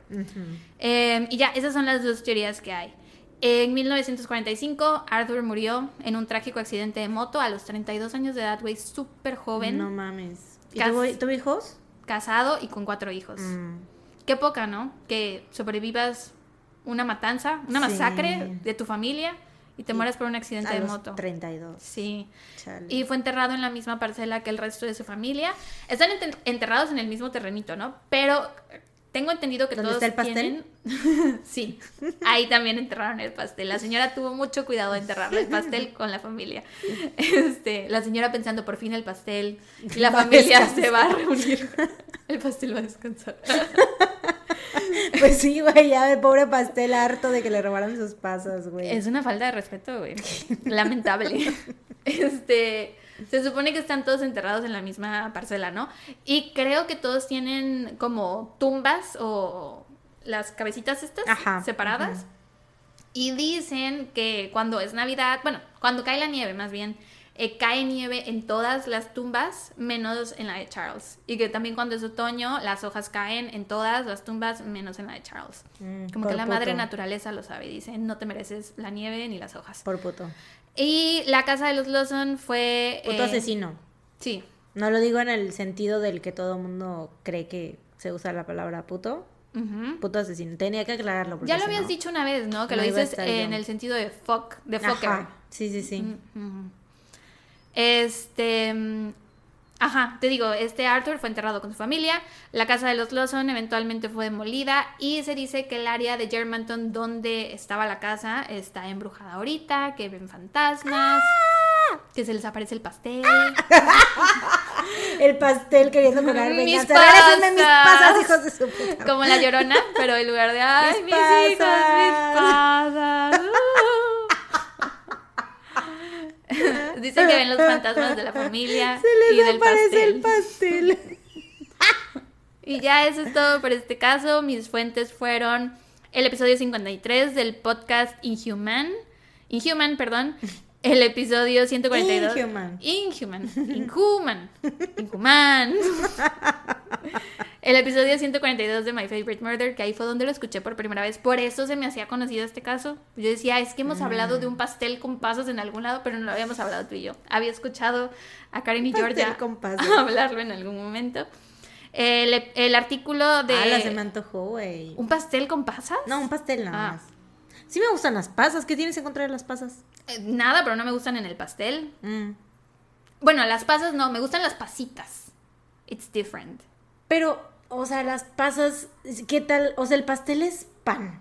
Ajá. O sea, son como los roles con pasas. Tampoco me ¿No gustan. te gusta? Me gustan mis panes con chocolate, no Mira, con fíjate que a mí sí. O sea, es- este, este es un, tenemos un caso de emperador, de, de si te gustan las emperador de limón o no. Ya ves que es como, siento que es- son comidas controversiales, que a mucha gente no les gusta, como la pizza con piña. Sí, yo qué raro que dijiste emperador las de limón emperador con y limón. no Es que pizza va por el con lado, va por el lado de los postrecillos, de los Ya, dulces, por eso ok. me fui por ahí. Eh, Y la, el pan con pasas es como algo que a muchísima gente, a mí me encantan las pasas. A mí también, pero no me gustan en el pan. O sea, me gusta comer También el pan en todo. eh, cuando No me sirvo de que cacahuatitos, almendras, cosas así, le Mm, pongo pasitas. Ajá.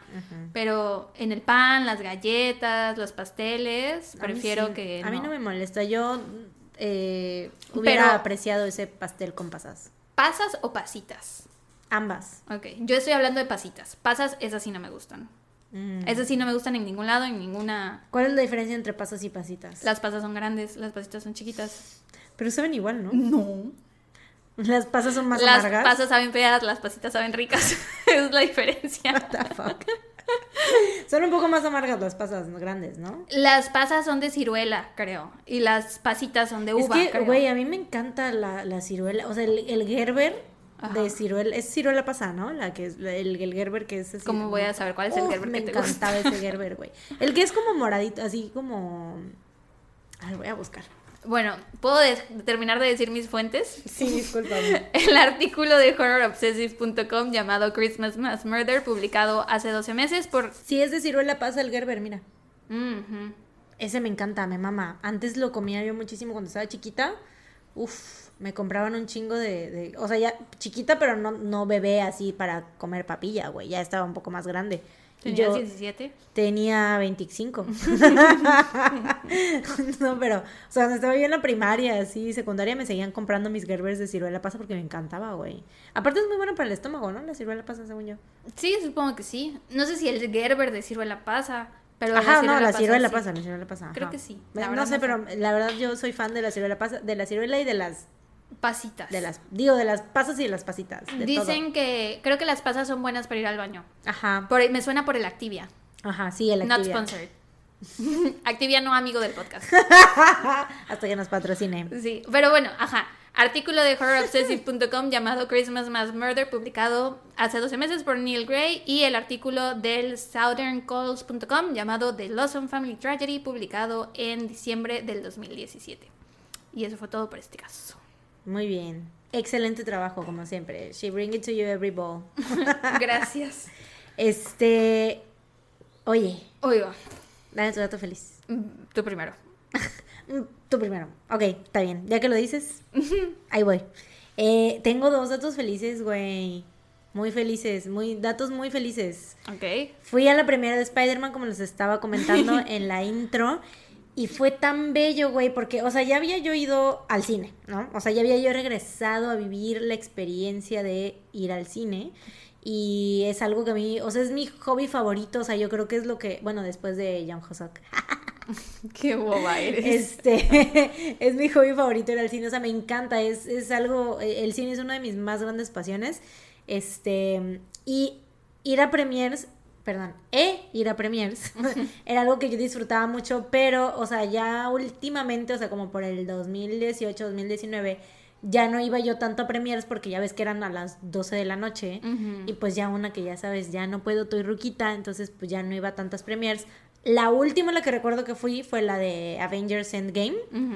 Y pues obviamente sí lloré y todo, pero pues sí me costó un poco de trabajo mantenerme despierta porque pues es como que Oh. trabajaba y luego, o sea, pues sí, güey, estar trabajando todo el día y luego ir al cine y, o sea, esperarte a que den las 12 y luego a las 12, las 3 horas que dura Endgame, güey, a las 3 de la mañana ir saliendo del cine, güey. ¿Y pues, no está dormiste siesta? O sea, entre el No. trabajo y la película. No, no pude porque me acuerdo que ese día pues yo tenía que irme del trabajo al lugar donde, o sea, no me podía ir a mi casa y luego otra vez al, o sea, tenía que hacer tiempo.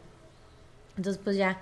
Pero bueno, la cosa es que te- desde entonces, güey, desde el 2019 no iba yo a una premier y qué bonito se siente, güey, es que es muy, muy bello porque obviamente las premiers van los fans, fans, fans, todos los que pues vemos todas las películas de Marvel, los que sabemos qué pedo y obviamente pues estás pendiente de la fecha que es la premier y así. Y fue algo tan bonito porque es como que todos, todos gritan en el momento, o sea, al mismo tiempo, ¿sabes? Cuando pasan cosas así emocionantes, todos entienden todas las referencias y, o sea, es muy bonito, es como un sentimiento en conjunto que todos estamos como en la misma sintonía. Entonces es muy padre. Y pues ese es uno de mis datos felices. Aparte fui con mi mejor amiga, que otra, mi otra mejor amiga. que no soy yo. Y está bien. y está bien. No se ataquen. con mi otra mejor amiga Paulina, que pues vino de visita de, de CDMX y que también es obviamente súper fan de Marvel y de Spider-Man y así. Y este, pues obviamente la disfrutamos un chingo, me da risa porque nos volteábamos a ver a cada rato así, casi casi que llorando así, mm. y todas emocionadas y así, entonces estuvo muy bonito. Y eh, porque pues, o sea, de por sí vivir la premier es chido y vivirla con, pues, con Paulina fue todavía más chido. Y otro dato feliz es que conseguí boletos para ir a ver. Ah, sí, cierto. A la Dula Pip, así es, voy a ir con mi novio, si no no sé si algún día lo dije, creo que sí lo dije en el podcast, ¿no? Que mi novio es muy fan de... Sí, cuando yo dije que se me hacía raro que no había gente votando por Dua Lipa. y dije, no, ¿dónde están los fans de Dua Lipa? Y que empezamos a decir que era muy de heteros escuchar a, a Dua Lipa. Bueno, no de heteros, pero como de que su target eran los hombres heteros, algo así dijimos, ¿no? Ajá, pero no, creo que es muy de gays. Sí, es muy de gays, de hombres heteros, de mujeres, de mujeres lesbianas, mujeres de, todos, güey. A todo el mundo le gusta Dua Lipa. Entonces, este, pues sí, a mi novio, mi novio es súper fan la ama. La, la Dula Pip es su Jungkook, güey. Entonces, pues le regalé los boletos. Bueno, nos compré a, a mí y a él los boletos para ir a verla en septiembre del 2022. ¿Es su regalo de Navidad? Es su regalo de cumpleaños. ¿Cuándo cumple? De, el 12 de enero. Ah, ok. De es Capricornio. Sí, es Capricornio. de Navidad le regalé una cafetera. Ah, ok, ok. este, sí, es, es muy el más Capricornio. Eh, y pues sí, vamos a ir en nueve meses a ir a ver a la Dula Pip. Esperemos que todos sigamos vivos para ese entonces, que nos mantengamos vivos y sanos de aquí a dentro de nueve meses. Esperemos. Sí, si no, de todos modos, pues compramos el seguro por si cancelan por cobicho o por algo, pues ya. Tenemos el seguro para que nos devuelvan nuestro dinero, pero ahí está. Creo que la última primera a la que yo fui, creo, lo más seguro es que estoy equivocada, pero creo que fue... Infinity War o algo así. ¿Alguna de Avengers? No. ¿De los Avengers? no, fue mucho antes. Creo que la última fue... Harry Potter. No. sigue adivinando. Estoy, tratando de adivinar. Esto es un juego para mí. Sigamos jugando. Creo que fue... Em, los Juegos del Hambre. Sí. ¡Ah! ¿En serio? No los Juegos del Hambre, pero una de las de... todas las franquicias que existen. una de las de la saga de los Juegos del Hambre. Creo que fue la última. ¿En llamas? Sin, sin Sajo. Ah, sin Sajo. ¿Sin Sajo es la última? Sí, porque es eh, Los Juegos del Hambre en, llamas, y, sin, Sajo. parte 1 y parte 2. Sí, creo que la última que fui a ver fue Sin Sajo parte 2. Que no se te hizo una mamada que la cortaran en dos. Es como que, güey, qué mamada. Igual que Twilight, es como que, güey, stop trying to be Harry Potter. Como It's not going to happen. Harry Potter porque sí era muy larga, la neta. El último libro era muy largo. Güey, El Hobbit. El Hobbit. ¿Cómo chingados sacaron tres, cuatro películas de un... Era, uno nada más, era un spin-off, no tenían que hacer pinches una trilogía, güey. Se la mamaron. Y luego, o sea, la Ay, no, güey, ya, ya me empoté, güey. Qué coraje me da, me da muchísimo Me da muchísimo coraje, güey. Es que sí arruinaron todo, güey. O sea, pudo haber sido una... Es que pudo haber sido una muy buena película, una. Y tenían que ser tres malas películas, güey, qué poca. Sí, qué poca, verdaderamente qué poca. Verdaderamente. Benedict Cumberbatch, güey, del el, era el dragón ese, güey. O sea, tan, tenían algo tan bueno ahí. Y el vato este, ¿cómo se llama? ¿Martin Freeman? Sí. Güey, tan, ah, un cast tan bueno, güey. Y lo tiraron a la basura. A la basura totalmente. Pero bueno, fuiste a ver sin... Eh, ¿Esa fue la última primera a la que fuiste? Creo que sí. No me creas, pero creo que sí. Y recuerdo que también la pasé muy bien. Es que está chido, ¿no? Porque es como que todo, es como que te reúnes con... Es como ir a un concierto, casi, casi, ¿no? O sea, no not quite porque no está el artista ahí, ¿no? Pero sí es ese sentimiento Pero estás con gente que está viviendo la, misma experiencia que tú y todos están... Supongo la mayoría tan emocionados como tú. ¿no? Así es. Alguno que haya sido arrastrado por el novio o la novia, por el hermano o la hermana, pero en general todos felices y contentos de estar ahí. Así es, es muy bonito. Sí, estoy pensando en mi dato feliz y no sé, estoy totalmente en blanco, no pensé antes pues, de... no que, que vino Nere. Pues Pero ese fue la semana pasada. ¿Ah, sí? Sí. Bueno, que subiste el video. Mm, no, no, no, ese no es un dato feliz. no, no, no, para, güey, yo siento que sí porque, o sea, es algo que lograste, o sea, que, que fue como que súper, tuvieron muy poco tiempo eso y sí. les salió muy bien, o sea, ya ahorita viendo el resultado, o sea, ya viendo el video, como, bueno, los videos cómo quedaron, yo, yo siento que les quedaron padrísimos, o sea, yo no pensaría que lo hicieron en tan poco tiempo. Mm, gracias. Pues supongo que sí puede ser mi dato. Es que no lo veo como dato feliz porque... ¿Te eh, estresó? Me estresó mucho y después de que publicamos el video me dio como una, una crisis así de, ay, no sé si vamos a ganar, no sé si valió la pena todo lo que hicimos. Te voy a decir algo que me dijo mi psicóloga. Mm, disfruta el proceso, trata de disfrutarlo, porque si estás pensando siempre, o sea, tú disfruta que lo hiciste, porque puede que pase algo, o sea, ya lo que venga después, pues ya vendrá después y ya la futura Sara se preocupará por eso, pero tú ahorita date el tiempo de disfrutar. De disfrutar el proceso, de decir, güey, felicidades a mí que lo hice, lo logré, ya está ahí, o sea, eh, me costó, o sea, me esforcé y lo logré. O sea, entonces disfruta ese proceso de que, de que ahí está. Pues sí, y también intento verlo por el lado de, independientemente de si ganamos o no, pues me sirvió para que ella viniera. Comieron súper rico, yo también Tú comí. también comiste súper rico. Entonces, bueno, supongo que sí puede ser mi dato feliz por segunda semana consecutiva. Y aparte para recordarles que vayan a verlo. Vayan a ver el video, por favor, dejen un comentario, dejen un like. Queremos que Sara gane. Les, Sara les va a dar un dólar a cada uno que vaya. cada uno de ustedes que vaya ahí les va a dar, les va a pagar. Ya, ya La- estos ya nos sí. están corriendo, güey. Es una falta de Es, respeto. es una falta de respeto, es. Entonces, ya nos vamos. Esperamos que hayan disfrutado este episodio. ¡Feliz Navidad! Me- ya estamos Merry Christmas. Y ya casi feliz año nuevo, feliz San Valentín, feliz cumpleaños. Wow. Ya se fue, ya se fue el año. Ya cumplí un año en terapia, güey. Pero ¿puedes todavía, creerlo? wow. De que regresaste, ¿no? ¿Qué pido, güey? Ya neta nos están corriendo. Sí. Todo el mundo nos está Ya corriendo, vámonos, güey. Ya vámonos, ya. Este, gracias por escucharnos. vean el video, vean nuestro Instagram, vean las fotos. Feliz Navidad. Ahí está el Patreon para que nos depositen su Todavía nos falta un episodio más Ah, sí, antes de que termine más. el año. Este, entonces, pues ya saben. Nos escuchan la próxima semana en el último episodio del año. Ya vamos a cumplir dos años, güey. Dos años del Oh podcast en God. enero. Wow. Pero Wow. bueno, mientras tanto, cuídense. Y recuerden, No no salgan salgan de de casa. Ah.